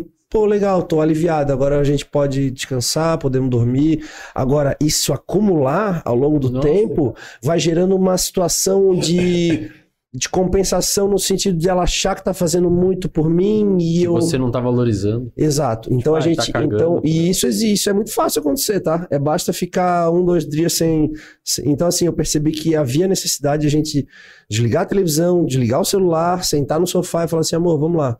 E hoje, como é que foi? Pá, cara, parece que tirava limpo assim e dava aquela. Isso era legal, É. isso ajudava É, eu acho que bastante. essa pessoa tem que entender isso, assim, organiza com as pessoas em volta é, para tentar minimizar danos, né, cara? E depois você matura, depois você aprende. É, eu achei que no meu caso, não, no meu caso, eu não fico. não- eu não diria mal-humorado, diria que eu fico cansado mesmo, cara. É, Wesley, Cansado. Eu queria te dizer, existe uma, uma brincadeira que tu faz, né? Que é, falando de déficit calórico, nesse assunto aí, que ele dizendo que o atleta, quando tá muito animado, que ele vai lá no palco, ele vai numa apresentação, ele já tá dando show, tá rindo, ele tá com muita energia, ele não tá com uma boa condição. Aham. Porque para chegar na condição física que ele chega, que ele, por qual- através da qual ele é conhecido, tem muita restrição, tem muito tempo de dieta, então Quanto que realmente. fica o BF? Ah, bota pra três lá. Não sei, cara. Essa foto, por exemplo, Não existe. o- é, O parâmetro é o olho, né? ali, ó. Parâmetro é Essa olho. foto aqui eu tirei hoje, faltando nove semanas. Quanto que tá aí? Não sei, cara. Aquela ali, ó. Você lembra? Não, se tenho baseia, né? No índice, não tem uma média. Não. A gente não faz nenhum tipo de medida, é tudo no olho, né? Mas a pele tu pega assim, cara, igual tu pega. Um, pa- um papel pra- corta, igual assim. tu pega a tua camiseta, assim, tipo. Caramba, velho. E tem o agravante no final, a gente ainda desidrata, né? A gente tira aquele, aquela água que fica embaixo da pele ainda e tenta hidratar. É por isso que tu máximo. estuda todos esses, hormônios, né, do cérebro, tudo.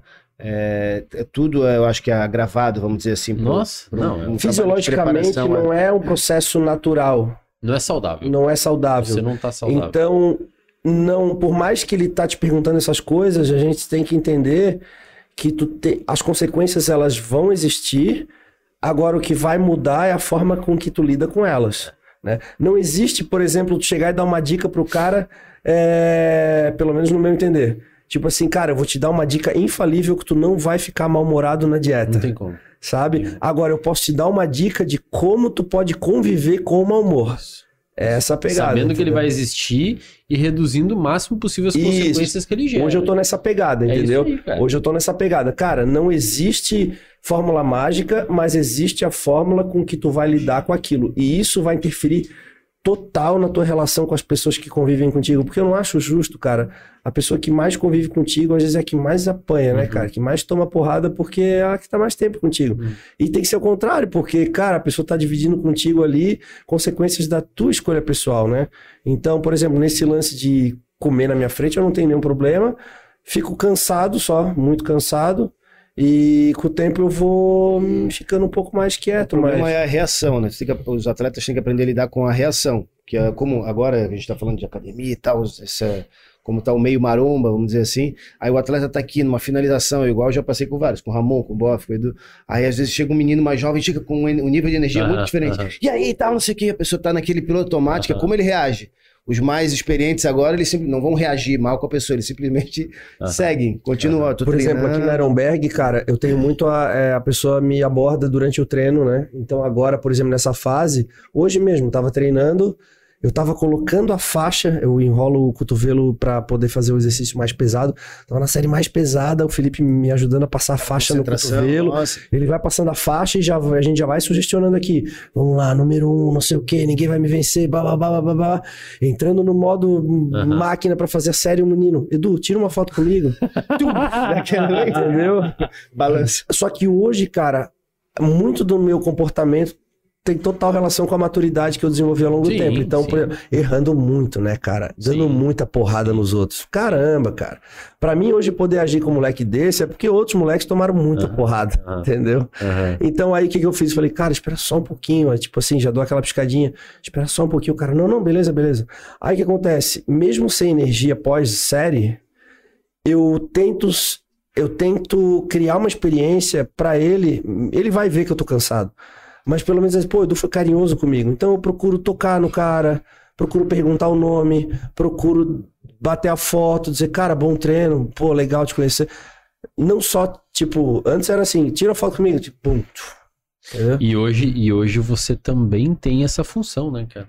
Sim. E posso, De- e posso de- te falar, e posso falar, gastei mais tempo, gastei um pouquinho mais de energia pra fazer isso, mas me sinto muito melhor no Pois final, é, é.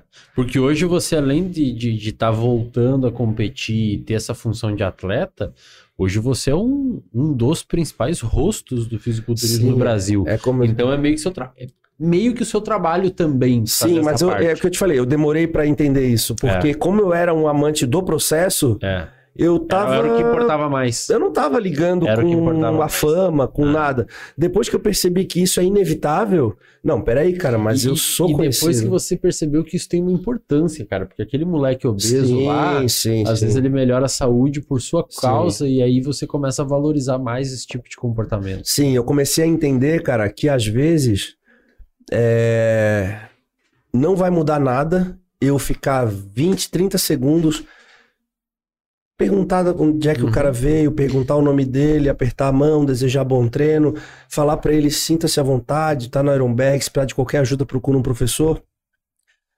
Sabe? Eu e sei cara vai mudar a vida inteira. isso vai né? mudar muito a Você vida dele. 30 segundos. Talvez, cara, mude até o caminho dele aqui dentro. Talvez ele nem iria ficar aqui, talvez ele agora vai ficar. Talvez ele comece a consumir mais esse material que a gente produz e isso pode levar ele a algum lugar, sei lá, entendeu? Tipo, às vezes você pode ser aquele cara da academia lá de trás que você viu posando. Que você falou que te marcou É. pra caramba. Então hoje eu percebo que. Você a- pode ser aquele cara pra ele. É, então, eu fico pensando isso, cara. Às vezes mais até, né? Porque fico pensando assim, pô, eu falo pro Felipe, imagina o cara entra na academia, cara. Eu, eu entrando na academia aqui com 15 anos de idade, nessa infraestrutura, olhando um cara que compete Olímpia treinando. Então hoje eu consigo entender a minha importância para as pessoas, né? Exato. E aí eu, ah, claro, mas hoje eu sou um cara muito mais maduro e por isso eu acabo, mesmo assim, ainda é uma coisa que que é que é difícil pra mim, assim, pelo eu entendo da minha importância, entendo o meu papel, mas ainda não é uma coisa tão fácil pra mim a exposição. Mas É uma coisa que também se treina, né? É. Acho que você tá indo nessa, nessa direção. É, isso. Eu acho que tô, tô indo, tô indo bem. Tem mais alguma pergunta, Felipe? Vamos fechar? Mais uma perguntinha. Vamos liberar o Wesley aí, cara. Ele quer dormir, cara. Tem mais alguma? Essa hora ele já tava no sono, tava no REM. São É vários estágios do REM. Vamos lá pro. Cássio mandou aqui, ó, sobre a relação dopamina, noradrenalina e serotonina, seria possível e bom ter uma sensação de satisfação sempre alta em todos os âmbitos da vida?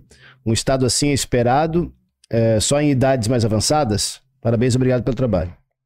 Cara, eu digo que é, eu digo que, a, que a, o segredo da vida é você ter uma assim, a noradrenalina e a dopamina são dois neurotransmissores envolvidos. Noradrenalina com gerar alerta, foco e alerta, e dopamina com gerar motivação para você buscar aquilo. Serotonina é o oposto. Serotonina as pessoas acham que gera felicidade, não. Serotonina gera calmaria. Serotonina é eu tenho tudo que eu, eu tenho o suficiente para sobreviver. Isso é serotonina. Eu digo pra galera que de dia você tem que ser um cara noradrenérgico e dopaminérgico e de noite você tem que ser um cara serotoninérgico. Então o que que é? Meu, de dia você vai pra cima, você tá no foco, você arrebenta tudo, você quer mais, você busca, você quer sempre a dopamina, tipo, não, não é esse microfone aqui, cara. Eu quero o melhor. Eu- não é aquilo lá, eu quero o outro. Eu quero. Não é essa repetição. Eu quero uma, uma melhor depois. Eu vou fazer essa boa, mas a próxima vai ser melhor. Dopamina é buscar mais, se aperfeiçoar. Serotonina é. "Não, esse microfone tá bom. Minha vida tá boa assim. Então, cara, você tem que ter um equilíbrio. De dia você tem que ser pauleira e buscar cada vez mais, e de noite fiz o que eu, que eu deveria ter feito. Tô, tô São satisfeito, ciclos, né? tô em casa, tô no, no sofá da minha casa, no meu apartamento, com a minha esposa, com os meus filhos. Amanhã é outro dia, e amanhã de manhã você acorda de novo naquela pauleira para buscar mais. Você pode fazer isso dentro de um dia, ou você pode fazer isso às vezes em algumas semanas, que acho que é o que vocês fazem nas semanas de preparação. Não é tá bom, é tipo, é mais. Eu quero fazer mais um treino, você tá em déficit, você tá cansado, é mais um treino. Então, assim, acho que tem que ter essa, esse balanço mais adequado. E a última pergunta aqui do André. Eslen, sou ex-bariátrico, engordei de novo depois de dois anos. Agora eu tô na raça com Nutri, endócrino e treino. Já perdi 15 quilos desde janeiro e tô amando treinar.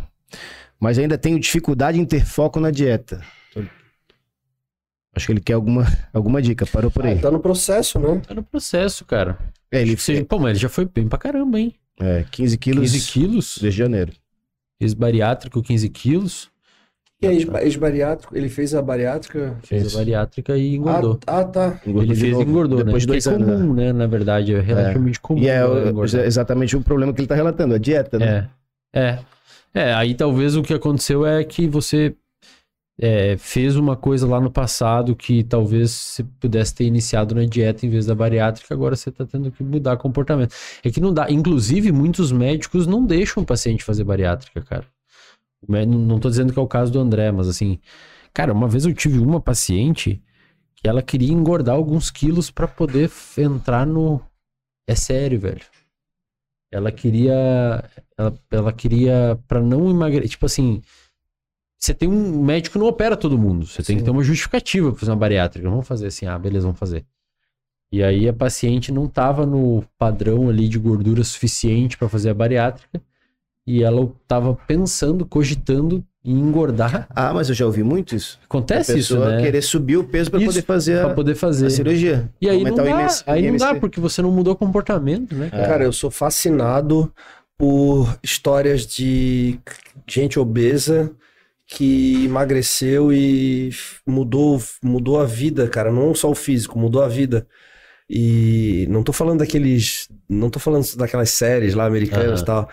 Cara, aqui na academia também eu já vi pessoas que eu comecei a seguir o Instagram da pessoa, não o Instagram pessoal da pessoa, mas o Instagram que ela fez pra mostrar a evolução, assim, de, cara, eu sou fascinado porque tu aprende tanto com É, essas pessoas, é. cara, eu, eu sou fascinado por essa parte de comportamento, Aham. porque isso não tá relacionado à dieta, cara, isso tá relacionado ao comportamento, É. né? A É pessoa uma coisa maior, né? muito maior. A pessoa para ter uma mudança dessa, cara, ela mudou as escolhas dela, só que as escolhas começam É. aqui, né? E virou uma. Você vê na pessoa que virou uma chave ali que não desvira mais. Cara, só que o que eu acho mais sensacional, às vezes eu tenho oportunidade de falar isso pra pessoa. Fala assim, tu tem noção, cara, o presente que tu se deu, hoje tu é outra pessoa, tipo assim, a pessoa é bonita, outras pessoas, tipo, ela chama a atenção das pessoas, ela, ela as pessoas olham pra ela, as pessoas têm desejo por vai, ela. vai viver mais. Cara, fora a parte de saúde, mas a parte de convívio, de, au- de confiança, de autoestima, de o poder. Ah, isso sim é um superpoder. A é. pessoa.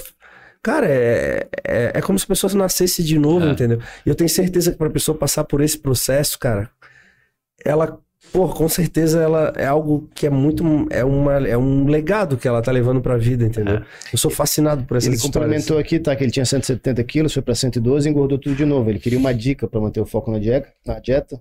Eu acho que assim como ele se apaixonou pelo treino, que ele colocou ali, eu tô amando, em letra maiúscula, treinar, ele deveria amar a parte da dieta também. No caso, selecionar, tu que fala isso, né? Selecionar os alimentos do supermercado. Isso. Não necessariamente tomar, sei lá, o Edu come oito ovos pela manhã, eu também, mais 100 gramas de aveia. Não, então eu tenho que comer aquilo. Aí você coloca, começa a colocar problemas pra você. Tem que ir aderindo aos poucos, mudando aí. Lógico, Cara, quem sou eu pra dizer na frente do Wesley? Mas eu acho, cara, que às vezes o trabalho em, em conjunto, nutricionista e psicólogo, eu acho que às vezes casa bem pra um cara Caramba. como esse que já é reincidente, Pra caramba. entendeu? E, é, e sofre de obesidade, que é uma doença, né? Pra caramba. né? Pra Às caramba. vezes ele precisa, não é através de duas, três características que ele dá pra gente aqui, a gente vai conseguir decifrar o estado dele, mas às vezes a, o psicólogo, né? E, e o mais importante também é. Continue fazendo o que você tá fazendo, pelo jeito tá funcionando. É Então assim, não sem tem por que ficar mudando muita coisa. Se você já É. perdeu tantos quilos sozinho nisso, procure ajuda pra refinar, É, mas também continue que você tá indo no caminho certo. é. siga firme aí.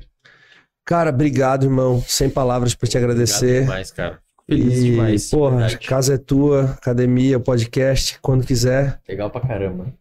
Valeu, irmão. Quer deixar a tua rede social aí pra galera que te segue? Pessoal, quem quiser me acompanhar, tô no Instagram, eslen.delanogari, e também tô no YouTube, Eslen Delanogari. Só me achar aí, que, que é só vocês me procurar que vocês me encontram por aí. Olha aí, ó. Aí, ó. Coloca aí Apareceu na um tela dois ali, aí, ó. tinha um perfil 2. É que aquele outro eu fiz de reserva, Pô, porque tem tanta coisa. Ó, é reserva, tudo quase me reserva aí. baniram. Ó, coloca na tela aí, quero tá na tela. Já tá na Tela. tela aí. Legal, pessoal. Baneiro. Tô Eres por aí. do Lugari. Obrigado Então é isso. demais. E Que teu que- curso é o link ali, né? O link tá ali, ó. Reservatório de dopamina. Reservatório dopamina, R$19,90. Galera que. Assunto Que- top, com certeza vai vir outras vezes aí, esperamos, hein? Só Tem muito chamar. assunto pra Valeu, irmão. gente botar em prática. Obrigado. Muito obrigado. Valeu demais. Valeu, valeu, Felipe. Valeu. Valeu, galera. Obrigado pela audiência. Até a próxima. Valeu.